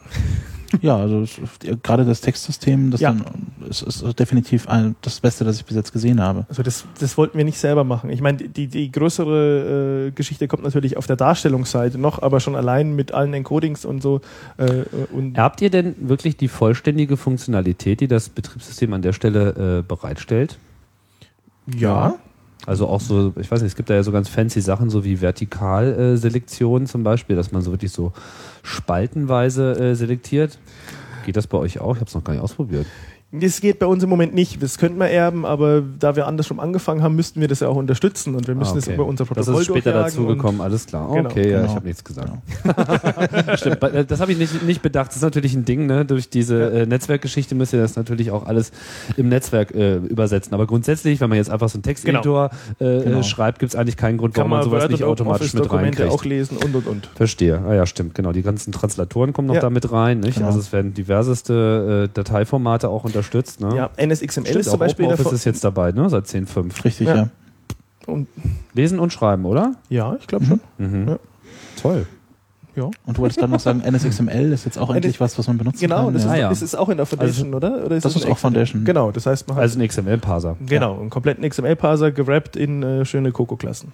Das heißt, man, man- kann sagen, hier ist eine XML-Datei, lies mal und dann kann man da Genau. äh, wie über eine Objekt, also, also über liegt das DOM vor, oder als über wäre das Expert, wie man sozusagen. will, mit, mit entsprechender Art und Weise, wie es in Objective-C läuft. Genau, das kann man auf der Ebene auch schon sehen. Also in, in, in Coco, man hat äh, viel läuft über Delegates. Das heißt, äh, man lässt praktisch den Parser drüber laufen und kriegt dann eben Callbacks, Mhm. wenn was passiert. Und äh, das sind dann ganz normale Delegate-Methoden, die man einfach nur, äh, da spielt wieder die Dynamik eine große Rolle, wenn man die überschreibt. Dann werden die aufgerufen, wenn man die nicht überschrieben hat, ja, dann juckt's auch keinen. Also man muss da nicht äh, ein komplettes Protokoll immer implementieren, sondern halt nur das Subset, das man selber haben will. Also das Delegate-Konzept ist ja mehr oder weniger, du sagst einem Objekt, ich bin dein Chef. Und wenn du, wenn du irgendwas äh, zu fragen hast oder wenn du irgendwas zu melden hast, dann komm bitte zu mir. Was hat das zu melden? Und dann sagt halt der XML-Parser meinetwegen, hier habe ich einen Error. Und dann schickt Ah. er dir halt als, dann schickt er dem Delegate-Objekt, also seinem Chef, schickt er halt dann die Nachricht, Found XML-Error, Zeile sowieso, bla bla bla. ah. Genau, und dann fragt er dich zum Beispiel, ob er weitermachen soll oder so. Ja? Okay, aber man muss nicht irgendwie, irgendwie, if dieses äh, hat Error ergeben, if dieses hat Error ergeben, sondern man sagt, mach einfach mal und sag mir Genau. Bescheid, wenn was schiefgelaufen Zum ist. Beispiel, ja. Okay. Oder es ist egal, also wenn, wenn ein Objekt irgendwas tut, wo Dinge passieren können, zum Beispiel auch äh, NS File Manager ist auch in der Foundation drin, da kann man iterieren über, über komplette Verzeichnisebene und dann kann man eben, kriegt man Callbacks über das, was für ein Objekt zurückkommt und wenn irgendwas schief läuft, zum Beispiel beim Kopieren oder so, dann fragt er halt, okay, soll er jetzt abbrechen oder nicht und so Geschichten. Er meldet sich dann natürlich auch, wenn es nicht schief läuft und er Genau. fertig ist. Das ist halt einfach dann Genau, da eine gibt andere Methode. Hier zeichnet sich ja schon ein ganz interessantes Modell ab, weil nicht, wir, wir, wir, wir reden jetzt von Foundation und im Ja. Prinzip reden wir ja von etwas, was anfängt bei NS-Object, also so Ja. bei, bei der nacktesten äh, Datenstruktur, die man sich überhaupt nur vorstellen kann beim Programmieren. Trotzdem geht es so weit hin, bis ich habe einen kompletten XML-Parser, vermutlich Ja. kann man auch genauso XML wieder wegschreiben. Ähm, Dateizugriff, also auch das äh, Arbeiten mit Dateien, das ist alles gekapselt. Wie weit, wie weit erstreckt sich jetzt diese Foundation? Also wie weit, äh, was kommt da noch alles, äh, bevor andere Frameworks äh, anfangen? Also was ist alles drin? in Das ist natürlich auch immer eine schöne? Definitionsfrage, die Apple Ja. wahrscheinlich dann auch ähm, Ja, weil das im Laufen eine- entscheidet. Eine ganz Aber andere Struktur, als man jetzt so unter Unix oder sowas nach, nach oben würde. kannst du auf jeden Fall abgrenzen. Alles, was jetzt keine Grafik erzeugt, was, kein, was keine Applikations-, was keine Fenster macht, was Mhm. vor allem ist auch keine braucht. Foundation. Es ist, glaube ich, auch auf der Ebene angesiedelt, so ich will jetzt ein Kommandozeilen-Tool schreiben, ja, was kann ich dem alles geben, was noch nicht die GUI braucht? Ja. Genau. Und das ist Foundation. Ah, okay. Das heißt, man kann auch extrem coole Command-Line-Tools äh, machen. Es ist, muss nicht alles äh, klickbar sein auf dem Ja. Mac, sondern wenn man irgendwie ein äh, Tool schreiben will, was irgendwie eine Batterie von XML-Dateien äh, liest und vielleicht rausschreibt. genau. Ja, also zum Beispiel aus XSLT ist da auch schon mit drin? Ja. Das ist Echt? libxml2, was da mit Da rein ist XQL Ah, ja, drin. Achso, das heißt, li- ach so, das basiert auf libxSLT und libx. Ah, okay. Ist ja auch so eine klassische Mac-Geschichte. Wir nehmen Open Source gerade mit rein und das mal bieten das an. Sie haben bei der ersten, bei der ersten Iteration haben sie, glaube ich, in, in 10.2 oder 10.3 versucht, einen XML-Parser reinzubauen ins Framework. Das ist komplett in die Hose gegangen, weil das konnte nichts und konnte eben nur Sex-Parsing, kein DOM-Parsing. Mhm. Und das haben alle nur gehasst. Und jetzt eben mit 10.4, glaube ich, kam dann der richtige XML-Parser, den alle gut finden. Da sieht man auch, wenn wir noch mal ein bisschen abschweifen können zwischen Ja, den immer. Frameworks, äh, ja, ja, eben was es vorher gab, so in Core Foundation, was wiederum die prozedurale Unterbau ist, auch wieder von, also in macOS 10 zumindest von, von Foundation, gibt's auch den CFXML-Parser. Und das ist, äh, das ist eine prozedurale ähm, API für XML. Mhm. Und jeder, der die schon mal benutzt hat und danach X, NSXML, der weiß, äh, warum er lieber NSXML benutzt und warum er lieber in, in der Coco-Welt lebt als in der prozeduralen. Also um, um mal eine Kenngröße zu, zu sagen, ich habe äh, letztens unseren ähm, Configuration-File-Parser umgeschrieben von eben CFXML, also Core Foundation Ja. XML-Parser auf den NS-Parser. Und ähm, es waren, glaube ich, vorher waren es um die 800, 900 Zeilen Code in dieser Datei und es ist runter auf 300 Zeilen. Hm. Jetzt müsst ihr mir nochmal erklären, wo da jetzt der Unterschied ist zwischen Foundation und Core äh, Foundation. Also was ist das eine, was ist das andere? Also Foundation verstehe ich jetzt als sozusagen da, wo die Programmiersprache im Prinzip direkt andockt, von unten, von, von ganz unten nach äh, auf eine bestimmte Höhe. Und Core Foundation? Foundation ist implizit äh, objektorientiert und Objective-C. Genau. Aha, okay. Und wenn da Core davor steht, dann ist es äh, prozedural me- meistens, meistens. Kann man auch nicht mehr so sagen. Ja, Core Animation, das- Core Image ja. wieder Aber das ist Aber das war sozusagen nochmal ein Subset davon. Ja, es ist, es ist quasi der Layer, auf dem dann die objektorientierte API aufbaut. okay. Also es ist eher so, also bei, der, bei dem Übergang von, von macOS 9 auf macOS 10 haben sie ja schon gewusst, sie machen jetzt Carbon und sie machen Object, äh, sie machen Coco. Und dann haben sie, sind sie hergegangen und haben den Unterbau, der, den sie in beiden Seiten brauchen, für Strings, für und so weiter, das haben sie in Core Foundation gegossen. Das heißt, da, wenn ich in, in Carbon einen String benutze, dann ist es im Endeffekt auch ein CF-String und der CF-String von Core Foundation kommt es, äh, ist auch die Basis für einen NS-String. Das heißt, äh, das heißt, wir haben praktisch so die, die Gemeinsamkeiten rausfakturiert in die Core Foundation und in eine API gegossen, die prozedural funktioniert, ähm, aber eben auch schnell in die Objekte übersetzt werden kann. Die Core Foundation ist im Übrigen auch Open Source, die kann man sich komplett angucken. Genau, also wenn man irgendwie. Ah, das heißt, die ist bei Darwin äh, beim Release mit dabei? Ich genau, denke schon, ja, die ist da in Ja. den Ah. mit drin. habe ich mir schon mal angeguckt. Das heißt, hm, ich frage mich immer noch so ein bisschen, wer, wer wird jetzt sozusagen mit dieser Core äh, Foundation überhaupt adressiert? Also für wen ist das noch wichtig, wenn man auch Foundation benutzen kann? Ja, so, solange du keinen ordentlichen NSXML-Parser hattest, hast du halt die Core Foundation Methoden zum Beispiel benutzt. Also da sind halt auch Funktionen drin, die in Carbon weiter oben auch noch, oder die, also die halt auch Carbon heißen. Ich weiß nicht, CFXML-Parser, gab es den vorher in Carbon auch schon? Weiß ich nicht. Ich weiß nicht genau. Also es ist so eine, es ist halt so eine Mischung. Also sie wurde eingeführt als Zwischenschicht praktisch, äh, um, um das rauszuholen. Und jetzt ist es so, dass wenn's es ein, möglicher Client ist jemand, der nur C sprechen kann, der kein Objective-C sprechen kann, Mhm. aber trotzdem Systemfunktionen nutzen will. Ja? Dann gibt es praktisch noch einen Layer, der jetzt über dem BSD-Kram liegt, der macOS 10 spezifisch ist. Ähm, Aber, aber der einen eben, noch nicht dazu zwingt, wirklich mit Objective-C zu arbeiten. genau. Aber es gibt, trotzdem einen, es kann gibt man also so einen rudimentären Zugriff auf die Frameworks. Also man hat eine schöne String-Klasse zum Beispiel schon mal, die du sonst ja auch suchen müsstest, ja, und da kannst du halt auf wenigstens auf CF-String zugreifen. Das auch Mhm. Da ist schon auch so viel Marsh besser ist als alles Marshalling von Daten ist da, glaube ich, auch mit drin, ne? dass man irgendwie so Daten rausschreiben kann auf Platte und so. Äh, kann sein. Ja, also Property Lists und so kann man damit auch Genau, basteln Ja, ja, okay. und lesen. Gut, aber gut, das spielt also nicht eine große Rolle jetzt auch äh, bei eurer Anwendungsentwicklung, nehme ich mal an. Also hier und da braucht man es, aber im Wesentlichen, man setzt auf Foundation auf. Ja. Ja. So, und jetzt sind wir sozusagen an dem Punkt angekommen, wo man jetzt auch mal Macintosh sein will. Das heißt, eure Anwendung geht ja auch ins User Interface. Ähm, ist schon ein paar Mal äh, gefallen. Jetzt kommen diese ganzen Kits, ähm, die auch Frameworks äh, sind, aber irgendwie Kit heißen. Weiß nicht, ab wann heißt das Kit? gibt es da irgendwie eine klare Linie bestimmt nicht. Ich frage Nee. gar nicht Nee. erst. Aber es gibt äh, UpKit. Genau. Genau. Und das äh, tut was. Das UpKit macht grundsätzlich mal äh, die, die Basis, die man für eine GUI-App braucht. Das sind Fenster drin, da ist die Applikation grundsätzlich drin, da ist ähm, Views. Da sind die Views drin, da sind äh, da ist alles, was man so als Benutzerinteraktion braucht. Das da heißt, das. UpKit macht aus einem Programm eine Applikation. Richtig. genau. Und eine Applikation ist etwas, was Präsenz hat, was irgendwie sichtbar ist, ein Menü hat, Genau. irgendwie Was man klicken kann. klickbar ist. Genau, ohne Sieht irgendwas nicht. zu tun wird dann, wie du es vorher schon äh, gesagt hast, hat man schon oben ein Menü, das irgendwas macht. Und also die Basisfunktionalität von der Applikation passiert schon mal. Ja. Das heißt, ich gehe irgendwie meine Entwicklungsumgebung und sage, guten Tag, ich hätte gerne eine Applikation. Dann bindet sich das sozusagen automatisch mit diesem Upkit und ohne dass ich nur eine Zeile geschrieben habe, Genau. sage ich Run und dann ist auf einmal eine Menüzeile da mit Hallo, ich bin Programm sowieso, Genau. mit Copy und Paste im äh, Edit-Menü und, Ja, in einem leeren Fenster. und einem, in einem leeren Fenster. Und das war's. Das Genau. war's dann erstmal, ja. Okay. Also ist für keinen Code ja schon ganz gut. Ist ja schon Ja. mal was. Ja. Weil das hat äh, früher nämlich das so die weiß. Klimmzüge auf Atari Auch die- irgendwie und äh, auch auf Aquan war es sehr, sehr lustig, sowas zu machen. Da musste man äh, ganz schön lange Wege durchschreiten, tausend Sachen initialisieren und so weiter und jetzt mal auch mal ein Fenster hin und wenn was Da war man passiert. schon froh, wenn es irgendwelche Resource-Files gab, die einem das heißt, die GUI gebastelt haben. das heißt, und das ist jetzt auch nochmal so zum Verständnis, das heißt, dieses Framework beinhaltet sozusagen nicht nur Funktionalität, die benutzt werden kann, sondern auch Funktionalität, die von dem Betriebssystem automatisch aktiviert wird. Da werden automatisch Events äh, gehandhabt.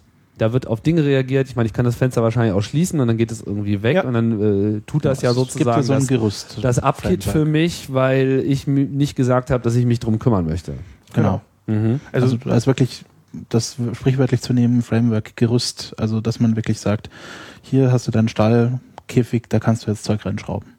wie du auch vorher schon gemeint hast, Copy und Paste funktioniert auch schon. Das leere Fenster, das da ist, hat, glaube ich, einen Text drin stehen, den kann man auswählen und kopieren schon und irgendwo anders verwenden. Also Mhm. das geht auch schon. Mhm. Drag and Drop funktioniert schon raus von den Standard-Widgets. Also das ist so ein bisschen das GUI Hello World. Ja, Ja. genau. Und fürs GUI Hello World braucht man genau kein, Nee. keine Zeile Da Code. braucht man drei Klicks in Xcode und dann Compile und Run. Hm. Ja, kommt hin. Xcode ist die Entwicklungsumgebung, die Apple gleich äh, mitliefert. Auf Genau. der Standard-Installations-CD wird nicht gleich installiert, aber ist mit drauf und kann Ja. man dann einfach sich irgendwie aus dem Ordner holen. Also wenn man Genau. Sozusagen den Schritt äh, geschafft hat, diesen Ordner auf der Installationsliste zu finden, dann äh, ist man schon qualifizierter Entwickler. Oder, ja. Oder im Applications-Verzeichnis, je nachdem, welchen Mac man so hat. Mhm. Und ähm, ja, wie, wie, geht man dann jetzt so ran? Also ich meine, was, was, was muss ich jetzt machen, wenn ich meinen eigenen äh, Texteditor programmieren will? Man kauft sich das Hilliges-Buch. Was für ein Buch?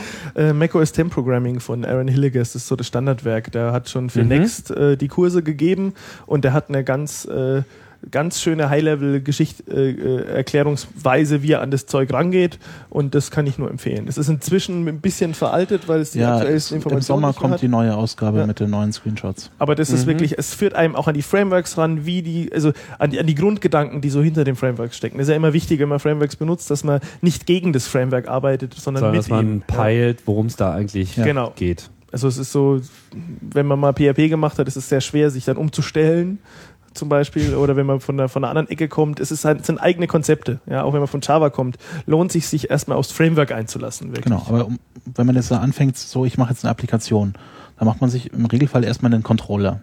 Ja, genau. Und Das Ganze funktioniert, also das Framework funktioniert zu großen Teilen nach dem Model View Controller Prinzip, das man ja auch so aus Smalltalk und sonst woher kennt. Mhm. Und dann baut man sich halt erstmal den Controller und ähm, der macht dann irgendwas. Kannst du das mal erstmal erläutern, was äh, hinter diesem Model View Controller oder MVC, sagt man ja auch, Äh, was da so dahinter steckt? Ähm, Model View Controller ist eine Abstraktion, wo du eben sagst, ähm, ich habe drei Klassen von Dinge. Die eine Klasse zeigt mir was an, das ist eine View. Die andere Klasse äh, ist quasi die abstrakte Modellierung dessen, was da angezeigt wird. Das Also ist das die Model. Daten Genau. davon, okay. Mhm. Und ich brauche was, was die beiden Dinge miteinander abgleicht. Und das macht der Controller. Das heißt, man entkoppelt das Datenmodell mit, mit, äh, von, von seiner Darstellung Genau. und schafft so eine Zwischenebene. Und das Richtig. ist der Controller. Das heißt, in diesem Controller, dort äh, liegt dann der Großteil des Programms. Jein, also ähm, der, der Großteil des Glue-Codes liegt im Controller mehr oder Ja. weniger. Okay, gut. also, Also du hast halt Also auch im Model muss was reinprogrammiert genau, also werden. das, das Okay. Model ist im Prinzip Auch in den View wahrscheinlich, ja. das ähm. Okay. Mhm. Ja. Hab ich verstanden jetzt. Okay. ähm, und du baust eben dann erstmal den Controller, der eben dann mit diesem Fenster, das du eben kriegst, dann irgendwie verbunden werden muss. Aber dann, dann, braucht er doch auch ein Model. Muss ich mir dann nicht erstmal ein Model bauen? Also ich meine, was, was macht der Controller, wenn es kein Model es, gibt? es kommt drauf an, was du im Moment gerade bastelst. Also wenn du jetzt nur eine Bleiben wir mal bei Texteditor, das kennt ihr ja ganz gut. Gut, einen Text, ja, einen Texteditor, dann braucht man als Modell natürlich irgendwie so einen, äh, Text wirklich selber. Das wäre dann eine NS-Text-Storage. Das ist mir schon vom System, kriegt man ein Objekt, wo wirklich Also wieder der Text Foundation sozusagen. Genau, die Vanilla Text Storage ist schon ein UpKit, aber Okay. das wäre NS Mutable String. Heißt also auch, okay, also nicht die alles, was mit Attribute und Fonts und so ist schon wieder im UpKit. Okay, Ja. klar, also nicht alles, was mit NS anfängt, ist äh, Foundation, sondern fast alles. Alles fängt mit NS an? AppKit und Foundation fängt mit NS Ja. an. Okay, die gut. anderen Kits fangen mit Die neueren Sachen, so an. Coordination fängt mit Okay. CA an. Ja. NS, muss man auch nochmal sagen, ist Next Step. Next Next Step. Step. Das ist also einfach, Ja. äh, genau, hat sich so entwickelt. Genau, und äh, also das heißt, äh, NS Text Storage, das ist ja schon eine, eine relativ abstrakte äh, Geschichte. Ja. Vielleicht mal kurz beleuchten, wenn das jetzt sozusagen mein Modell ist. Was, was hilft mir diese Funktion, was nimmt die mir ab? Nur mal so als Beispiel. Die NS Text Storage, die macht wahnsinnig viel. Ja. Ähm, also an sich steckt da erstmal ein Attributed String drin. Und ein Attributed String ist einfach äh, ein Text, der auf gewisse Bereiche gewisse Attribute angewendet bekommen hat. Sowas wie Fett, sowas wie anderer Font, sowas wie Unterstrichen. Ähm, Aber eben auch selbstdefinierte Attribute wie Genau. ich habe hier schon fertig koloriert, ich muss hier nicht nochmal kolorieren. Hyperlink. Hyperlink, Genau. Okay. diverse andere Sachen. Also einfach eine beliebige Menge von Attributen auf Bereiche und die dann auch verwaltet, weil so ein String, wenn man da in der Mitte was rauslöscht, dann müssen ja alle Attribute irgendwie schrumpfen oder die dahinter nach vorne schieben Oder und so weiter. Da hängen quasi sogar. Objekte an Textteilstrings. Genau. Mhm. Und diese ganze Verwaltung, die macht eine NS Text Storage oder ein NS Muta- Mutable Attributed String eigentlich. Das heißt, ich wende mich so an die, also ich erzeuge mir da so ein Objekt von und dann habe ich da sozusagen ein komplettes Dokument, was auch vollständig Genau, Fonts du, und alles kannst, dran haben kann. Du kannst zum Genau. Beispiel ein OpenXML-Dokument, äh, Open Office-Dokument da reinladen in so einen NS Ah. Storage. Ich sage irgendwie, hier ist eine OpenOffice-Datei auf der Festplatte, lad die mal in, den Storage. Speicher und dann liegt es als dieses NS-Text-Storage-Objekt vor Genau. und ich kann da genauso drüber marscheren, als hätte ich gerade so ein RTF-Dokument oder ein Word-Dokument oder einfach nur einen normalen Text Oder? aufgemacht. Und jetzt kommt ja unser Texteditor-Teil. Äh, du, du setzt es einfach auf der View, auf der Text-View. Es gibt eine schöne Text-View. Setzt du dieses Text-Storage, äh, diese Text-Storage und schon hast du einen kompletten Texteditor. Und bist fertig. Musst nicht mal mit dem Controller was machen. Also im Controller musst du praktisch nur sicherstellen, dass beim Laden auch wirklich das dann da reinwandert. Aber das war es dann schon beim Speichern. Ach, das heißt, ich mache jetzt irgendwie fünf Zeilen Code, die nichts anderes sagen als lad mal die Datei und zeig die mal an und ich habe einen kompletten äh, OpenOffice-Dokument-Editor. Genau. Ja, du kann kannst ja- halt noch nicht laden und speichern kannst du noch nicht. Speicher, äh, laden kannst du schon. Edi- Edit, Okay. Editieren kannst du schon, Copy und Paste kannst du schon machen. Speichern kannst du. Du kannst über Copy und Paste zur Not speichern sogar, aber das Ja. ist wieder was anderes. Okay, aber da muss ich also noch was dazu schreiben. Genau, da musst du beim Speichern müsstest du eben noch zusätzlich äh, die Speicher, das Speichermenü-Item mit einer Methode verbinden, die Mhm. du aufrufen lässt und dann würdest du da drin im Endeffekt nur aber eine Methode auf der Text-Storage aufrufen. Das heißt, die Funktionalität des Speicherns ist auch schon da. Ich Ja. muss nur dafür sorgen, dass das auch im User-Interface angeboten wird. Genau, Ah, okay. Und dann ist fertig. dann ist mehr oder weniger fertig. Das heißt, so in 20, in 20 Minuten habe ich so mein Open Office. Es ist- Ja, das ist halt dann, ist halt dann schon sehr barebones. Es ist halt- also, es es ist halt dann okay, nur das, aber was es das geht. Ich meine, das ist ja, ist ja, ist ja nicht wenig, Genau, was man also du müsstest äh, natürlich bekommt, ne? trotzdem aber noch viel mehr von diesen ganzen, du müsstest ein Font, nee, das Fontpanel ist standardmäßig auch schon bei Edit mit drin im Formatmenü. Da Mhm. musst du ein Formatmenü reinziehen. Genau, aber da kommen wir zu der anderen Ecke, du musst ein bisschen GUI basteln natürlich. Ich meine, du musst so eine Textview in dein Fenster bringen. Ja. Wie machst du das unter, ähm, auf, dem, auf dem Mac, wenn du programmierst? Du nimmst den Interface-Builder her. Das ist ein zweites Tool, das äh, bearbeitet äh, sogenannte NIP-Files. Und äh, in den NIP-Files ist zum Beispiel eben dieses Fenster drin. Wenn du ein Projekt angelegt hast, ist standardmäßig ein NIP-File mit einem leeren Fenster drin. Und da kannst du dann mit so einem schönen UI einfach die Textview da reinziehen und dann ist sie da drin. Also der Interface-Builder ist sozusagen das Programm, mit dem ich mir mein ganzes User-Interface zusammenklicke. Da habe ich Genau. so schöne Fensterchen, wo irgendwie alle Buttons und keine Ahnung, also alles, was sozusagen das User-Interface auf dem Mac anbietet, kann ich mir dann irgendwie mit Drag und Drop dann in meine Fensterchen ziehen und dann, Genau. dann liegt das so in diesem NIP-File vor. Also das heißt, Genau. diese eine Datei speichert quasi mein gesamtes User-Interface. Genau.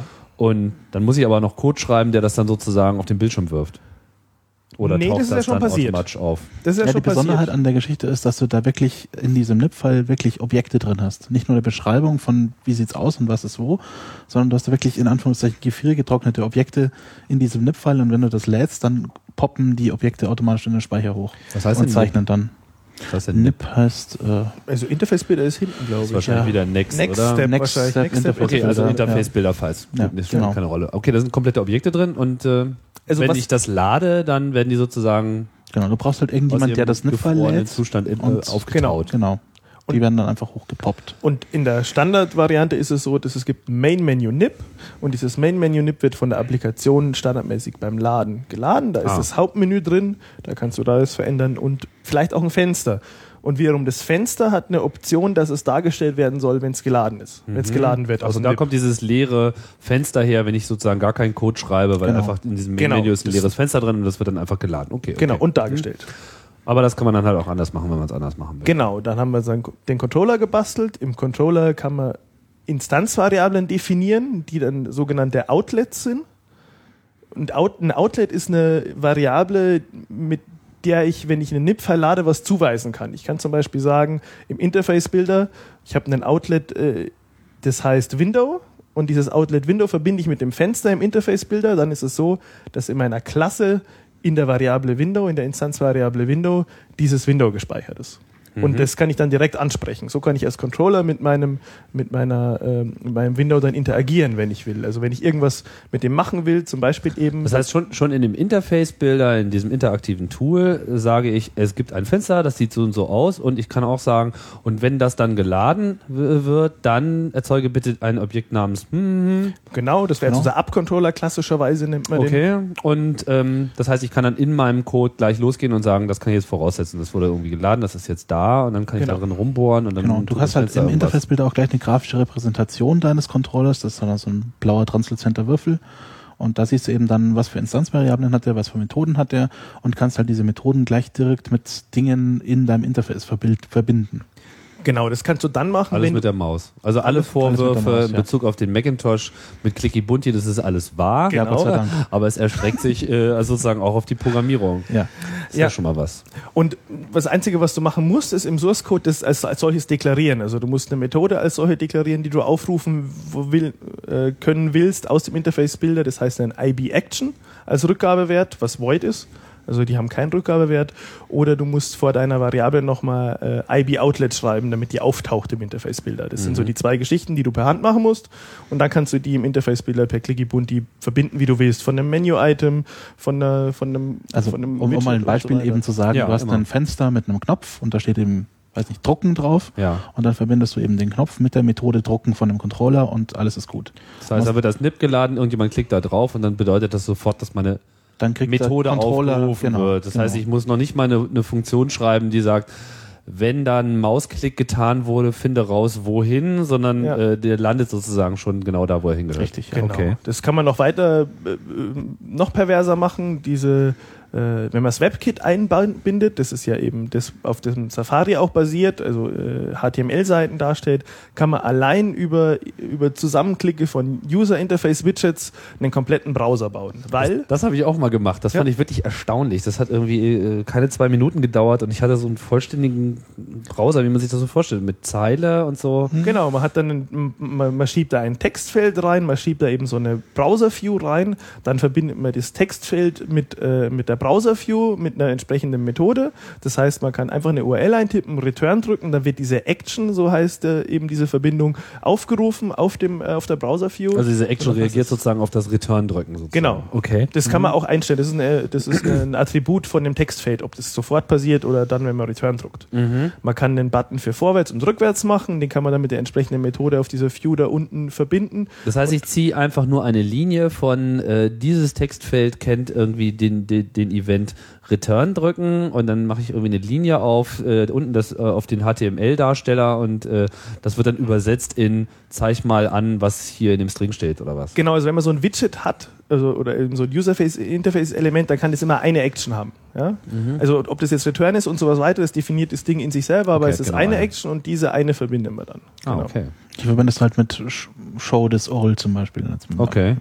im Pseudocode. Cool. Und äh, man kann das Ganze dann noch weiter treiben, wenn man nochmal in das Thema Bindings geht äh, und wirklich auch ganz komplizierte Dinge machen, weil Bindings äh, ermöglichen es einen, dass man wirklich auch eine Datenhaltung nochmal hat, mit die man manipuliert und dann entsprechend die Buttons auch reagieren. Wenn keine Daten da sind, dann ist er ausgegraut und wenn, äh, wenn Daten da sind, äh, dann geht es Minus. Wenn eine Selektion da ist, geht es Minus und so Geschichten. Das gibt, also es gibt noch ein Level obendrauf. Das, was wir gerade erzählt haben, ist mehr so das, was vor 10.3 passiert ist, oder? Ja. 10.3? Ja, ja. Nee, 10.4. Ja, 10.3 waren bei mir, glaube ich. Also es verbessert sich 10.4 immer konnte man dann irgendwas. benutzen. Ja. Was ist so die Mindestanforderung für eure Software? Also auf welches Wir haben inzwischen OS? auf 10.4 umgestellt. Also früher war es mal 10.3, aber da gibt es viele APIs, die wir einfach jetzt nutzen Das wollten. macht euch sozusagen die Arbeit auch schon wieder leichter. Ja, Genau. definitiv. Und ähm, das heißt auch, das Entwickeln von komplexen oder überhaupt erstmal von User Interfaces raubt euch eigentlich gar nicht so viel Nerven. Also das Entwickeln von User, also sobald es aus Standardkomponenten äh, basiert ist, dann ist es hauptsächlich eine Diskussionsgrundlage. Also das kostet viele Nerven auf dem Mac trotzdem. Das heißt, wie mache ich denn was wirklich? Ja, Wie sieht's Äh, aus? mache ich das Woraus so besteht oder ein bisschen anders? Und der ganze Kram. Genau, Also das ist es überhaupt eine gute Idee, dem User das so zu zeigen? Also, das ist ein großer Bestandteil, wenn man auf dem Mac Software macht. Also nicht einfach nur die Funktionalität irgendwie so hinfurzen, sondern sich gut Sondern überlegen, was, was man. würde der Benutzer sagen? Was will er denn also so überhaupt Beispiel, sehen? Was ja? wir meiner Ansicht nach lange, lange falsch gemacht haben, was wir auch, äh, wo wir nicht dran Ja. gedacht haben, weil wir uns halt an iChat orientiert hatten, äh, zwei Browserfenster für Internet und Bonjour. Ja, und das macht einfach keinen Sinn. Warum? Ja, also das Ja. kannst du alles in einem Fenster anzeigen. Solche Aber iChat macht ja auch nach wie vor immer noch diese Unterscheidung, ein Fenster für AIM, ein Fenster für Jabba, ein Fenster für Bonjour und dann für den dritten Jabba-Account nochmal ein Fenster und das, das macht ja alles gar keinen Sinn. Das muss alles in eine Liste rein. Genau, also, also das ist aber das Ja. Schöne eigentlich so, wenn man, wenn man eine 0815 UI in dem Sinne zusammenbauen will, dann kann man sich eben hauptsächlich mit dem beschäftigen, was für den User relevant ist. Mhm. Wenn man jetzt, wenn man jetzt noch irgendwie besonderes Zeug machen will, dann ist natürlich auch schon äh, harte Coding-Arbeit gefragt. Ja. Mhm, klar. Gerade eben, wenn du dann auch so, ein, so, ein, so eine View machen willst, die halt dann eben diese Ma- Magie mitbringt mit sich, ja, dann musst du halt da auch reinsteigen und alles Ja. selber zeichnen und Also der da Interface ist dann die eigentliche Arbeit. Der Interface-Bilder weiß ja auch nur das alles über die Klassen, weil es natürlich irgendwo steht. Es ist nicht so, wenn ich jetzt selber eine View programmiere und dann tue ich die in Interface-Bilder, dann geht da alles, sondern dann habe ich natürlich nicht diese Meta-Information, die der Interface-Bilder braucht und das muss ich extra programmieren. Ja? Mhm. Also da kann man da kann man eben diese Informationen extra bereitstellen. Noch macht man für die eigenen Klassen relativ selten. Da macht man es dann lieber im Code. Chaos Radio äh, Express 64 hat sich um Usability äh, gedreht. Da kam das auch alles ähm, zur Sprache, was auch so den Mac und Windows und so weiter und natürlich auch äh, die Linux-User-Interfaces äh, so ausmacht und entscheidet. Wie geht ihr denn äh, ran? Ich meine, so Macintosh-Softwareentwicklung steht so in dem Ruf, dass die Entwickler dort immer viele kluge Entscheidungen äh, fällen. Das ist natürlich nicht immer so, aber ähm, äh, was, was ist jetzt sozusagen für euch der Orientierungspunkt? Also es, berühmt sind ja diese Macintosh äh, User äh, Interface Guidelines, äh, die Apple Human mal rausgebracht, ja. Human, Human Interface Guidelines, die Apple mal rausgebracht hat und sich dann selbst äh, relativ wenig dran gehalten hat äh, an vielen Stellen. Ähm, was ist da sozusagen jetzt das aktuelle Dokument? Was, was gibt die Dokumentation des Betriebssystems in der Hinsicht äh, her, wie man denn sein Programm gestalten sollte? Man muss sagen, auf einer relativ rudimentären Ebene sind die Human Interface Guidelines schon noch, auch noch einen, zumindest ein, Startpunkt. Also da steht viel drin, äh, was so Verhalten angeht, was Drag and Drop angeht, äh, was eben User-Interaktion auf die, dieser Ebene angeht, ähm, wo sich auch Apple nach wie vor dran hält. Ja, und klar, Ja. also die machen irgendwie den Finder mal Metal und dann machen sie wieder iTunes irgendwie anders, aber so auf der ich sag nur Yes-No-Buttons, ja. Ja, das ja, ist ganz die Hölle. Ja, da- das ist was, da hält sich Apple auch selber noch dran, dass eben Buttons sprechen müssen. Ja, Ja. also sie müssen sagen, was passiert, wenn ich draufklicke. Es ist ein ganz Außer klasse- bei iTunes, da haben sie Yes ja, iTunes, iTunes. Aber- aber iTunes ist ist, Aber ist ein ganz klassisches Beispiel. Also wenn man als Entwickler mal startet, sollte man sich dieses Dokument auf alle Fälle durchlesen und auch wirklich verstehen, weil dann merkt man nämlich, warum sich dieses Ding namens Mac so konsistent anfühlt. Ja, warum es immer so ist, der Button, der blau ist, der macht nie was kaputt. Ja, der, der also, Gib mal, paar, gib mal ein paar Beispiele, was da, was da so drin steht. Ja, mit dem äh, Button, zum Beispiel- ja, genau. der Button, der blau ist, macht nichts kaputt. Also der, der Button, der vorausgewählt ist, der ist ja blau, ja. weil der Und der passiert, pulsiert. passiert, wenn du Enter drückst und pulsiert. Und die Human Interface Guideline sagt halt, wenn diese äh, Funktion ausgeführt wird, also die Standardfunktion, die ausgeführt wird, wenn dieser Dialog kommt, die darf keine Daten ver vernichten. Mhm. Insofern bist du mit Blau immer auf der sicheren Seite. Ah, Das heißt, wenn der Safe-Dialog zum Beispiel kommt, dann ist Safe blau und Cancel ist nicht blau. ah. Und wenn du Enter drückst, dann wird gesaved. oder Mhm. wenn der Wobei Safe ja durchaus Daten kaputt machen kann, so ist es ja nicht, ne? Ja, du hast ja noch Undo auch noch, aber es ist halt, wenn du Mehr so im zwei Sinne Varianten von das, das was, was man erwartet, äh, was das Richtige ist. Ja, Ja, ja. so, okay, Genau. alles klar. Mhm. Obendrauf dann natürlich das eben auf, was der Martin gerade schon gesagt hat, dass diese Buttons sprechen wirklich konkret, dass es nicht ein OK und Cancel ist, sondern ein Save und Don't Save. Ja? Mhm. Also da- das ist eine ganz, ganz wichtige Komponente auf dem Mac, dass das so ist. Jeder, der sich in der Windows-Welt äh, um, umgibt, weiß ganz genau, dass A, die Reihenfolge der Buttons ständig sich irgendwie durchwechselt Ja. und, und dann B, gibt's irgendwie immer okay, abort und cancel und keiner Genau. versteht den Unterschied zwischen abort und cancel. Und ignore. Ja. Ich- Und genau. genau, und recht viel mehr Text gibt's da unten. Und apply. ja. Und, und das ist so Und ein, revert. ja, Diese Datei nicht löschen? Ja, nein. Genau, solche Genau. Sachen vermeidest du eben mit Genau. entsprechenden Knöpfen. Ja. Zum Beispiel. Oder, oder auch, wie du dein, deine Menüleiste gestaltest. Ja? Welche Menüs es geben soll, was in den Menüs da drin sein Genau. soll, wie viele Items drin sein sollen. So, so, so wirkliche, äh, wirklich konkrete äh, Informationen, die du brauchst, um die Entscheidung, die du treffen musst. Also auch diese ganz grundlegenden Sachen wie alles, was einen Tastaturkürzel hat, sollte im, wenn irgendwie sinnvoll im Menü auftauchen. Dass du das Menü halt auch gleich als quasi Als Handbuch, Dokumentation Dokumentation hast. Was für Funktionen habe ich, was für Tastaturkürzel haben die. Mhm. Mhm. Genau. Und auch so grundsätzliche Aussagen wie ein App-Icon sieht ungefähr so aus und ein Dokument-Icon sieht ungefähr so aus. Ja? Da gibt es schon auch Sachen, an die man sich, an die sich Apple selber hält und die wichtig sind. Ja? Mhm. Ja. Wie ist das, wenn man jetzt seinem Programm Hilfestellungen sozusagen hinzufügen möchte für den Benutzer? Wie leicht ist es, ähm, Hilfe, Fragezeichen, Buttons, Online-Dokumentation, diese Hilfefunktion, das Durchsuchen von Menüs? Äh, Ja, also das Apple-Hilfesystem ist so eine Kategorie für sich. Das Durchsuchen von Menüs ist ja erst in Leopard dazugekommen und das Mhm. ist implizit. Also da braucht man nichts dafür machen. Das funktioniert einfach. Mhm. Ähm, Das Apple-Hilfe an sich, das System an sich basiert seit 10.2, glaube ich, auf HTML-Dateien. Und das funktioniert halt, weiß nicht, also in meiner Erfahrung funktioniert es eher leidlich gut. Ja, deswegen ist bei uns jetzt die Hilfe auch nicht so wahnsinnig umfangreich. Wir bauen, wir versuchen da eher online jetzt was aufzubauen in Sachen mit, mit einem Wiki und so, wo dann die User eben auch selber ein bisschen beitragen mehr, können. mehr so eine Knowledge Base. Aber ich finde ich Ja. find ja immer so Hilfe ganz gut. Also Ich, äh, aber es, äh, ich weiß, dass viele Leute das nicht tun, aber ich bin immer ganz gnadenlos, wenn ich irgendwie so eine neue Software vor meiner Nase habe und ich weiß was nicht. ja, Dann gehe ich ja. immer bewusst in die Hilfe und ich bin manchmal echt erstaunt, Wie wenig da ist, ja. wie wenig da ist, aber manchmal bin ich auch erstaunt, wie viel da ist. Ja, also das ist teilweise, richtig, ja. es, es gibt durchaus Programme, äh, die das beherzigen und das finde ich gut. aber es ist schwer, eine gute Hilfe zu machen unter Mhm. macOS 10 eigentlich. Also man, man muss halt eben HTML-basiert äh, seine Seiten zusammenbauen. Das ist Mhm. ein sehr übles HTML. Ich weiß nicht, ob es inzwischen anders ist. Das ist besser. Es ist besser geworden. Früher musste man da wirklich sehr standardunkonformes HTML benutzen oder alt, altes standardkonformes. Es war halt ja. bevor, bevor WebKit da war, hatten Ja. sie einen extra äh, HTML-Parser für die Hilfe und der war halt irgendwie Ah, der war 4 doof. 4.0 war das Maximum das der hat Gefühle. nicht viel Spaß gemacht. Das heißt, auch das wird sich jetzt wahrscheinlich verbessern. Und, das ist besser geworden. und es wird einem auch nicht so nahegelegt, also wenn man eben so eine One-Click-App macht, dann ist das Help-Menü zwar da, aber das Help-Menü sagt dann immer per Dialog, Help is not available. Ja? Anstatt dass da irgendwie Ja, ja, auf ja, der ja. Tool-Seite dem Benutzer nahegelegt wird, du, deine App hat noch keine Hilfe, wird Mhm. dem Benutzer das ums Ohr, um, um die Ohren gehauen dann. also das ist, das ist sowas, wo, das, wo wo auch der Fokus vom Framework was auslösen könnte. Ja? Wenn da standardmäßig praktisch schon mehr vorgegeben wäre, ja, dass da schon standardmäßig so ein Hilfeset da wäre, so eine HTML-Seite, die man nur ausfüllen muss. Äh, Das wäre eine ganz andere Vorgehensweise, haben sie nicht. Den Fokus hatten sie, trotzdem, trotzdem sie Mac sind nicht. Also ich glaube auch, dass da gerade gerade beim Hilfesystem noch massiv Raum für Innovation ist bei Apple. Also äh, du kannst mit den Sachen, die sie jetzt schon haben, kannst du sehr schön in eine Applikation Spotlights setzen und eben Dinge markieren und äh, Sachen zeigen mit äh, Stichwort Accessibility, also die aus dieser ähm, ja, äh, wie heißt's, ähm, Dass das User Interface automatisch vorgelesen werden kann. Genau, also So die aus dieser Ecke kommt, da kannst du eben auch viel, meiner Ansicht nach, machen ähm, für Hilfe, wo du dann eben äh, Workflows illustrierst und solche Geschichten. Und wenn es da irgendwie schöne Tools gäbe, das wäre ein massiver Schritt nach Barrierefreiheit vorne. heißt es auf Barrierefreiheit hast du auf Deutsch, ja. Mhm.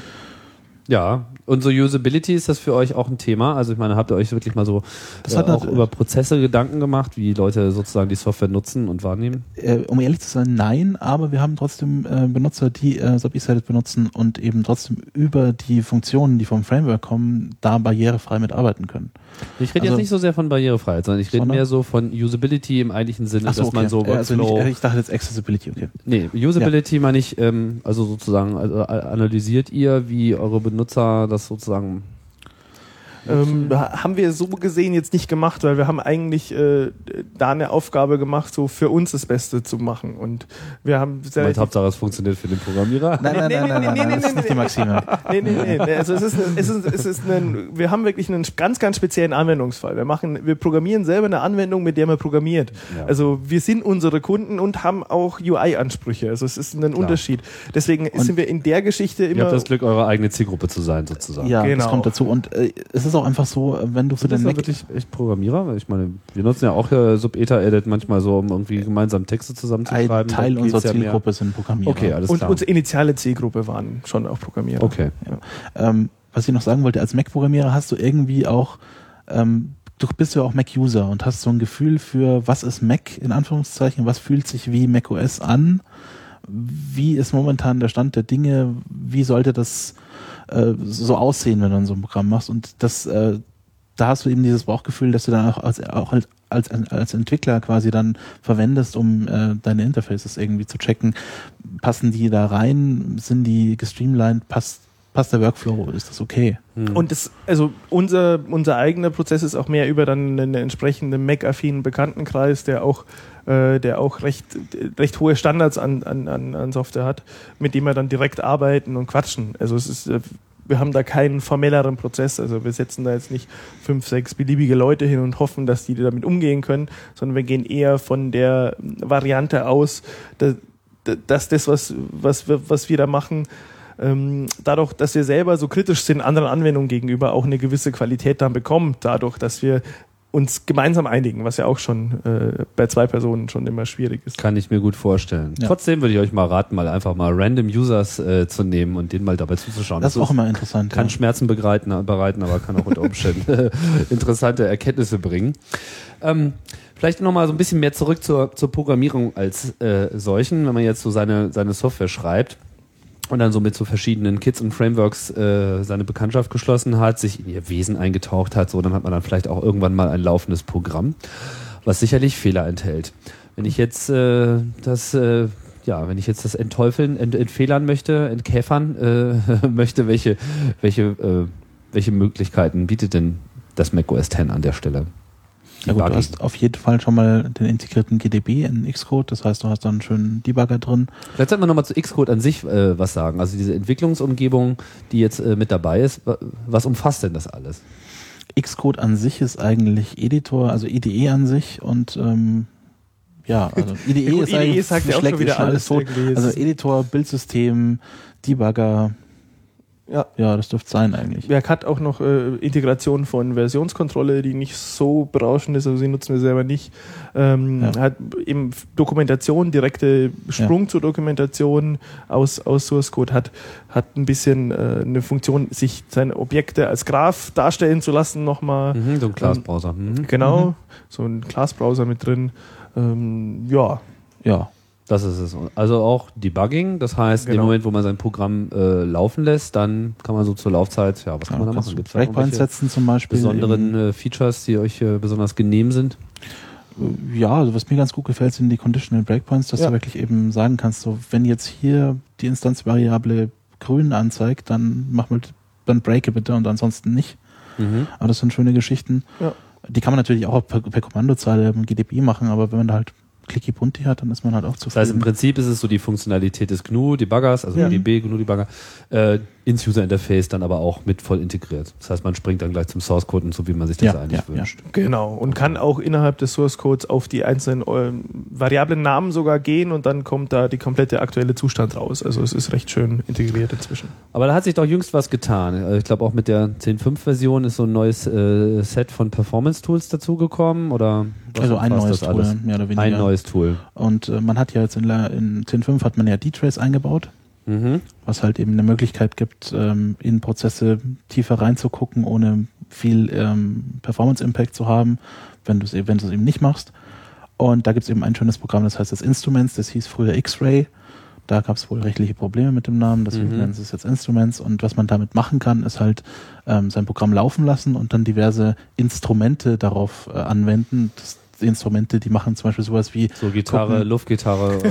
ähm, ja, ich weiß nicht, das ist dann eher GarageBand, glaube ich. Ähm, Ja, aber daher kommt es auch, weil das Interface sieht das schon auch Ja, was für Ähnlichkeit ja, mit was für. Instrumente? Ist das jetzt mehr so wie Die beim Zahnarzt sozusagen? äh. Messinstrumente halt. Okay, Messinstrumente. Messinstrumente, ja. Also du kannst halt sowas draufwerfen wie, zeig mir bitte alle Objektinstanzierungen oder zeig mir bitte die CPU-Auslastung, zeig mir den, äh, den Diskzugriff, Netzwerk, diese ganzen äh, Messwerte, die du eben Das kriegst. heißt, man baut sich so ein Armaturenbrett zusammen für sein Genau. Programm.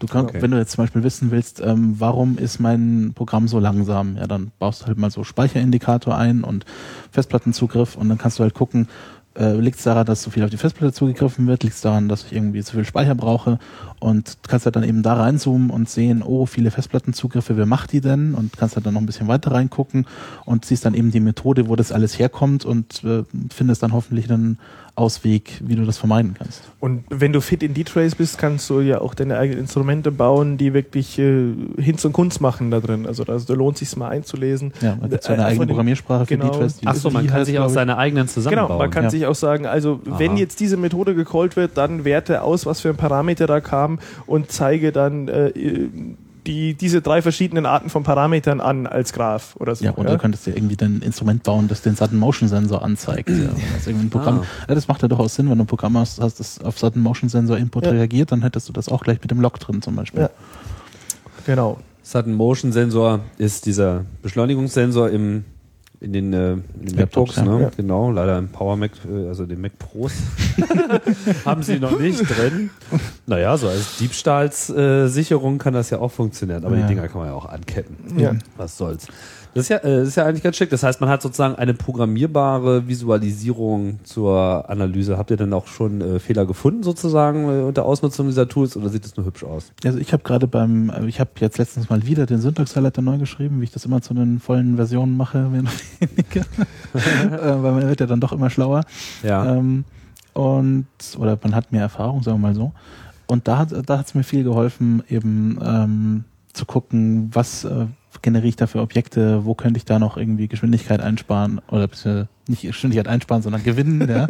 Und äh, da hilft es extrem viel. Und äh, an sich ist es halt so, dass es mit D-Trace halt jetzt so gut wie nichts kostet, äh, die, diese ganzen Calls zu überwachen. Und man konnte vorher fürs Speichermanagement auch schon Object Alloc benutzen, weil man will ja auch nicht Speicher verschwenden, ja irgendwie liegen und also unbenutzten Speicher rumliegen lassen, obwohl man, äh, obwohl man den freigeben würde. Was meinst du, Und- man, man, man kann Object Alloc verwenden? Was heißt das? Object Alloc war äh, das Tool, das man vorher verwendet hat. Das hat so, dann jeweils, wenn Mhm. ein Objekt erzeugt wurde und wenn es released wurde, wirklich äh, das aufgezeichnet und dann konnte man einfach so ein, hat man einen Graph mit jeder Art von Objekt und wie viel sind da und Okay. mit so einem Verlaufs, äh, mit einer Verlaufsanzeige auch. Ist super wichtig, Mhm. weil ähm, eben gegen Leaks und das geht halt jetzt in D-Trace auch und ohne, dass man dafür einen Zehntel von der Performance nur noch hat vom Programm. Ah. Ja, das war vorher das Problem. Wisst ihr, wie, wie, wie das überhaupt realisiert wird mit diesem D-Trace, dass man da jetzt so keine. Das Da- klingt ja das- erstmal ein bisschen magisch, dass da irgendwie Das hing irgendwie. Ich ja. habe es mir mal erklären lassen Ja, von jemandem, der das weiß. Ähm, das hing damit zusammen, dass er eben äh, im Endeffekt an, der, an einer Stelle so eine Sprungvektortabelle einfach nur ausgetauscht wird, anstatt, äh, anstatt vorher wirklich was, was noch, noch mehrere Sprünge dann passieren. Ja? Okay. Also Also, auf jeden auf Fall jeden eine was Optimierung, auf- die in den Kernel Genau. äh, mit reingeht. Genau, auch in den Kernel noch, noch, noch unten drunter und es ist, es ist wirklich, er hat es erklärt und es kostet wirklich nichts. Also so gut wie nichts. Also Okay. das ist, funktioniert. Das heißt, man kriegt es sozusagen for free und äh, kann auch, ja, man hat, kann dann sozusagen angenehme auch die ja. wirkliche Performance Ja. äh, testen an der Stelle. Interessant. Ähm, euer Programm ist ja so klassisch, äh, ich sag mal, proprietär, also closed source. Äh, ihr verkauft das, das ist ja auch in Ordnung. Trotz alledem gibt's ja auch auf dem Macintosh so eine gewisse Open Source äh, Kultur. Benutzt ihr denn selber äh, Open Source Bibliotheken? Äh, ja, wir haben zum Beispiel unsere Regex, also reguläre Ausdrücke-Bibliothek, die ist eine, das ist ein Wrapper, also erstmal ist es ein Wrapper, der das nach Object- Objective-C hochhebt und darunter äh, läuft dann Onigoruma, was das Regex-Framework von Ruby ist. Soweit ich weiß, ist es ja mittlerweile, oder? Sollte es werden. Ich glaube, dass es noch nicht wirklich ist. Aber es ist Aber so, dann zumindest in der nächsten Ruby-Version soll das Ja. halt darauf basieren und da haben wir halt was, was äh, das nochmal nach Objective-C rappt und dann das benutzen wir. Das funktioniert sehr gut. zum Beispiel. Oder Ja. auch eine ganz äh, Mac OS 10 spezifische äh, Ich Bibliothek. hoffe, das war jetzt keine GPL-Software. Nee, nee, das Nee, ist nee, nee, BSD. nee, du- Alles BSD. Wir haben unsere Lizenzen im Griff. Ja, ja. Okay, ich wollte es nicht wirklich bezweifeln. Was, was interessant ist, ist Sparkle. Sparkle ist für das Software-Update zuständig. Ähm, das ist wirklich ähm, eine klassische äh, Objective-C, Mac OS 10 Bibliothek auch, also eine, eine komplette Open-Source-Geschichte, Eine nur auf Mac OS 10 Komponente mehr oder weniger. Ja. Ja. Genau. Die handelt halt komplettes Auto-Updating, also dass du eben irgendwie einen Server fragst, dann nach einem RSS-Feed, wo halt drin steht, neueste Version ist irgendwie 3.0.3 und dann, wenn ich die nicht habe, dann saugt er die und replace das in place und startet. Upcasting.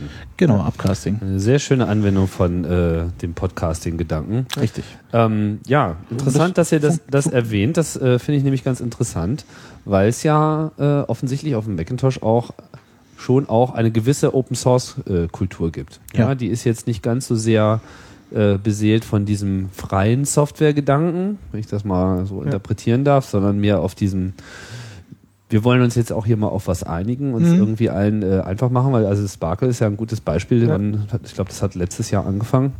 Hat sich Ja, ja, rasant äh, durch die ganze äh, Macintosh-Anwendungswelt äh, verbreitet. Nicht überall da, wo ich es gerne gesehen hätte, aber doch an sehr vielen Stellen. Ähm, das ist dann auch BSD lizenziert?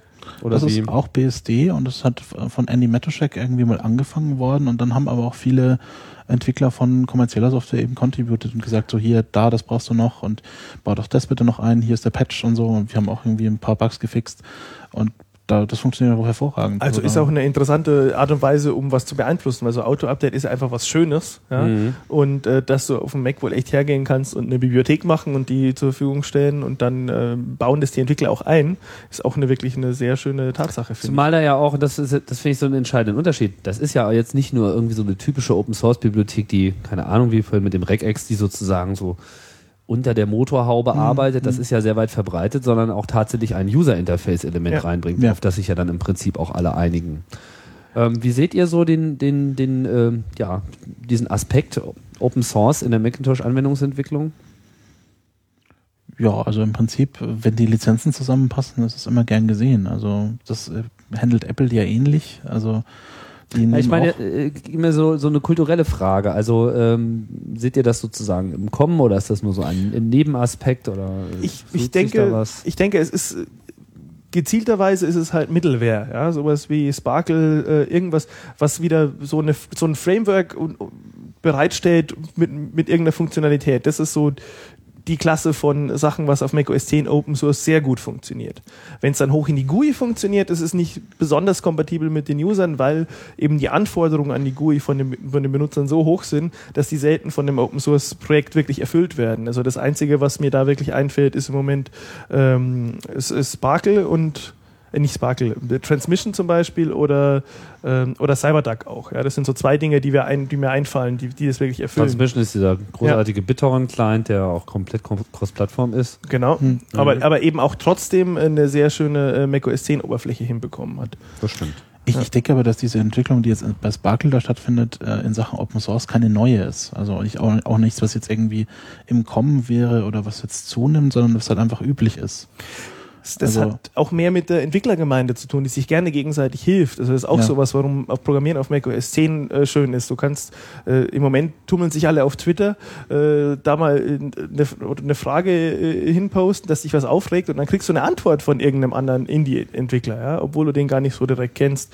Oder du hast äh, das CocoDev-Wiki, wo Mhm. du äh, wo du auch wirklich nochmal ähm, interessante Infos kriegst, wenn jemand ein Problem löst, dann auch. Ja, da steht dann auch teilweise seitenweise Code drin, der halt einfach bei Public Domain ist für was, was irgendwie alle brauchen. Ja, also Genau. Ich habe ich hab auch gerne, so wie ich mit IPv6 in Sub Israel eingebaut habe, da mal drüber geblockt und dieser Code findet sich in diversen Apps wieder, weil ich einen lustigen String eingebaut habe. also ich habe und also das ist, man macht es gerne, also man tauscht gerne Code. Das ist mehr auf, auf der Ebene passiert ist, glaube ich. Also es ist weniger dieser ideologische Open Source Gedanke. Mhm. Wie wie seht ihr dann Apples Rolle? Also ich meine, sowas wie Sparkle jetzt mal zum Beispiel, das ist ja auch so eine Funktionalität, wo man sich denkt, so, warum ist denn das nicht schon in irgendeinem Ja. Framework? Äh, ja, also warum ist so das, das, das Aktualisieren, insbesondere jetzt, wo ja äh, macOS 10.5 hat ja so diese, diese Sache mit dem Code-Signing, das heißt auch so das äh, Austauschen und, und Verändern äh, von Programmen, so eine ganz haarige Geschichte. Äh, bisher scheint das ganz gut zu laufen mit diesem Sparkle, aber ist natürlich so eine, so eine sensitive Geschichte. Würde man sich natürlich schon wünschen, überhaupt auch mal ein, ein einheitliches Software-Update zu haben. Habt ihr das Gefühl, dass Apple da aufmerksam äh, zuschaut? Wir Ich- hatten mal mit denen drüber gesprochen, schon vor zwei Jahren mal, aber das- Ja, ja, ich denke, das ist hauptsächlich ein rechtliches Problem, dass Apple da irgendwie Angst hat oder zumindest Apple Legal da Angst hat, dass sie sich dadurch irgendwelche Liabilities einfangen, wenn jetzt der Betriebssystem interne Updater irgendwie Software updatet. Und dann kommt es ja von Apple in Anführungszeichen und dann, ja. Also ich, ich glaube, da ist irgendwie nicht irgendwie, da ist das Legal Department irgendwie der, die Haupthürde und dann muss halt die Community da zum Zuge kommen. Mhm. Trotzdem wird ja auch immer wieder äh, so Errungenschaften, die so aus kleinen Shareware-Applikationen oder auch äh, Freeware-Applikationen oder auch größeren Sachen ähm, so äh, daherkommen, findet sich ja dann häufig im nächsten Betriebssystem-Release auch wieder. Ja, das Ähm. können wir ja gestieft werden. ja. ja, ja, ihr müsstet auch mal gestieft werden, oder? Nee, nee. Wäre natürlich eine schöne Funktionalität, ne? Es ist, es es ist eine Funktionalität, die durchaus ins Betriebssystem passt. Also das ist, da wäre ich äh, zwar äh, finanziell nicht so froh, froh drüber, aber grundsätzlich, wenn diese, diese Funktionalität das Betriebssystem bereitstellen würde in einem Framework, sehr schön. Ja, vielleicht pitchen wir das selber auch mal gegen Apple. Es ist, es ist aber auch so bei diesen äh, Sachen, die dann gestieft werden, es ist halt oft auch was, was, was man vermisst und was halt fehlt und was man dann macht. Und Apple macht halt vermutlich parallel dazu das Gleiche, weil die wissen auch, dass das fehlt und da ist dann auch gar nicht so viel böse Also bei Absicht Sherlock dahinter, bin wie ich mir dann jetzt gerne. nicht so sicher. Ja, aber Sherlock. also Dan Wood ist ja so ein, so ein Charakter für sich, Ja, der ist ja schon zweimal in. Folge gestieft worden, insofern. Ja, gestieft. Also wer das jetzt noch nicht verstanden hat, die äh, äh, erklärt sich ja schon fast selber, aber äh, Steve Jobs wird dann immer unterstellt, er sei sozusagen die treibende Kraft dabei, irgendwelchen äh, Third-Party-Entwicklern das Ding da auszumachen, indem halt so eine wichtige Funktionalität äh, übernommen wird. Ich muss sagen, in den meisten Fällen in Diskussionen, wo ich das so mitbekommen habe, war es meistens eigentlich auch so einfach, wenn man sich das technisch ganz genau anschaut, eigentlich Quark. Beziehungsweise sind da auch teilweise so offensichtliche Sachen äh, implementiert worden, wo man sich denkt, naja, das muss halt auch mal ins Betriebssystem. Da Ja, werden und sie ja dann hat man halt mal ne? Pech oder auch zweimal. Ja, so. So, so wie ich übrigens auch immer diesen Vorwurf mit Internet Explorer und äh, Windows äh, kommt gebundelt, ja, was ja, äh, wo es ja diesen großen Aufstand gab, den ich nie verstanden habe. Also wie man irgendwie einem Betriebssystemhersteller vorwerfen kann, dass sie irgendwie einen Webbrowser im Betriebssystem haben. Das, Aus heutiger Sicht, aus ich hätte ihnen ja vorgeworfen, schwieriger, dass sie das, wenn sie das nicht. Äh, Echt? Auch, auch live? Also, also, also aus jetziger Sicht ist es irgendwie lächerlich, weil natürlich Browser so eine Commodity ist. Aber damals war ja wirklich Netscape und IE so. Naja, da ja klar. Äh, also ich meine, die, die Art und Weise, wie sie da konkret vorgehen, äh, also wie sie ja sozusagen auch durch interne Schutzmechanismen verhindert haben, Ja. dass andere dann, Mhm. das, das, das ist definitiv der Aspekt, aber in der Diskussion war es ja dann häufig auch Ja. immer so dieses, auch mit dem Media Player später, ja, dürfen Klar. sie eine Software mitliefern, Okay. mit der man sich Filme angucken kann? Mein Gott, na, Logisch. ja, das, Logisch. das sie verstehe tun, ich, ja. äh, Das verstehe ich vollkommen. Also genau, das, da ne, habe ich also mir das- auch gedacht, so, hm, ist, ist, ist immer ein bisschen äh, merkwürdig. Ja.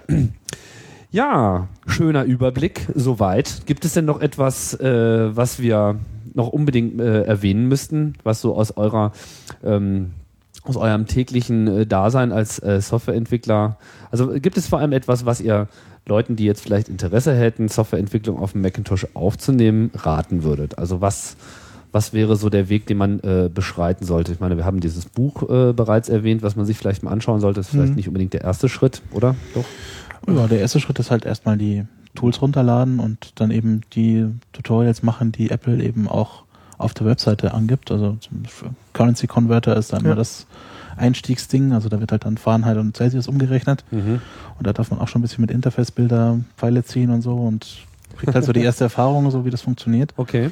Und wenn man dann eben soweit da irgendwie sich zu Hause fühlt und das cool findet, dann liest man ein Buch und hüpft einfach rein, würde ich sagen, und macht einfach mal, setzt sich ein Projekt, setzt sich eine Deadline, ganz wichtig, und dann geht's los. Ja, das Projekt ist, glaube ich, das Wichtigste. Also ich habe schon ein paar Bekannte gehabt, die gemeint haben, ja, sie würden gerne was programmieren und die halt einfach die Lust verloren haben, weil sie nichts hatten, was sie konkret machen wollten. Also man braucht halt schon irgendwas, was man dann konkret machen will, nachdem man die Bücher durchgearbeitet hat. Wenn man so ein Ziel vor Augen hat, dann, dann geht es. Und auf macOS 10 ist es wirklich echt relativ leicht, beliebige GUI-App zu machen. Ja, also gerade jetzt mit Core Animation auch ähm, ist, sind, sind so der Kreativität wenig Grenzen gesetzt, was man denn so mit relativ wenig Aufwand Ah. hinkriegt. Ja, das, das ist nochmal ein ganz interessanter Punkt. Ähm, was wir ja noch, wir sind, waren jetzt über diesen ganzen grundlegenden ähm, äh, Frameworks, aber es gibt ja auch noch eine ganze Menge fancy Stuff, was du jetzt gerade erwähnt hast. Äh, Core Animation ist ja jetzt jüngst dazugekommen, wo das Framework einem sozusagen komplett das Animieren von allen möglichen grafischen Objekten äh, aus der Hand nimmt, beziehungsweise eigentlich erst so in die Hand gibt, Ja. weil man ja dann äh, wie so ein ähm, Konzertdirektor da äh, steht, so wie ein Dirigent und dann einfach nur noch die Objekte fliegen lässt. Auch noch mit sehr tollen Sample-Code. Das kann man ja, also sag doch mal so ein paar, äh, vielleicht können wir noch mal so ein paar dieser Frameworks beleuchten, die so eurer Meinung nach so das Potenzial haben, dass es sozusagen, da fehlt eigentlich nur noch mal äh, jemand, der jetzt mal anfängt, das mal so richtig in Wallung zu bringen. Also Core Animation ist auf jeden Fall was, was auf jeden Fall auf eine Anwendung wartet. Ja.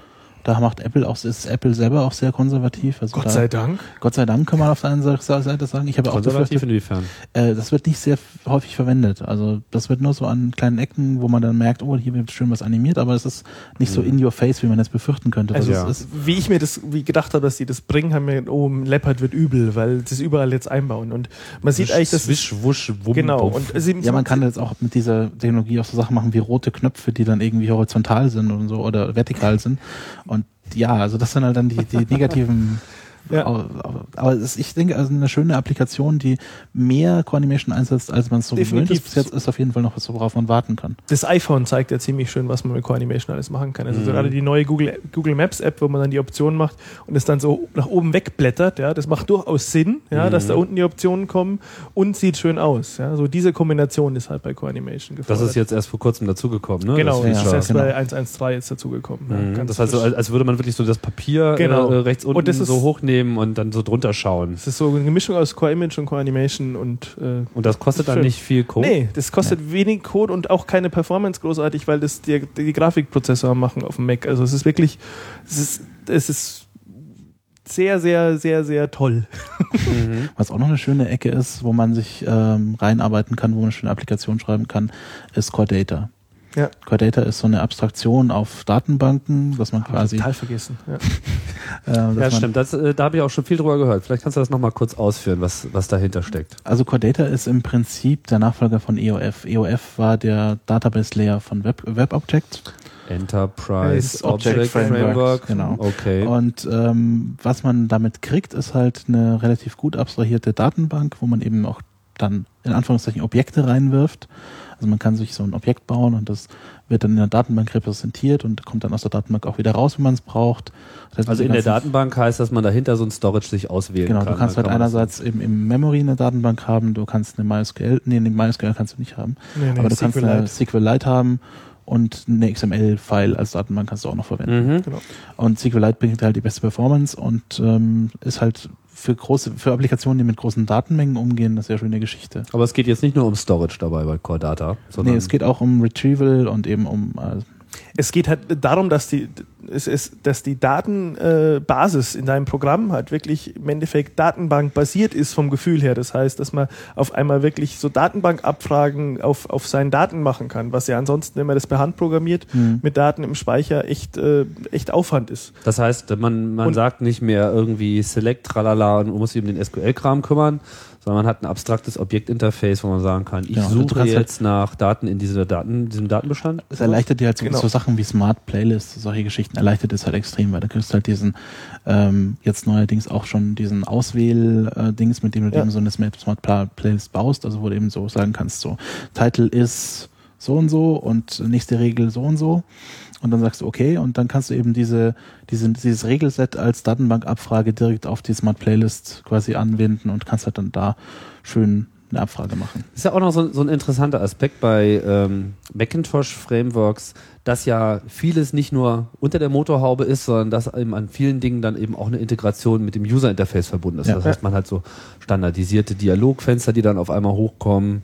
Äh, Keychain ist äh, Ja. zum Beispiel so ein Beispiel, dass man irgendwie seine Passwörter einfach dem System Das überlässt. Adressbook ist auch ein tolles Framework, also ist ja auch Ja. komplett äh, programmatisch zugreifbar, das Adressbook vom aktuellen User. Mhm. Ja. Kalender.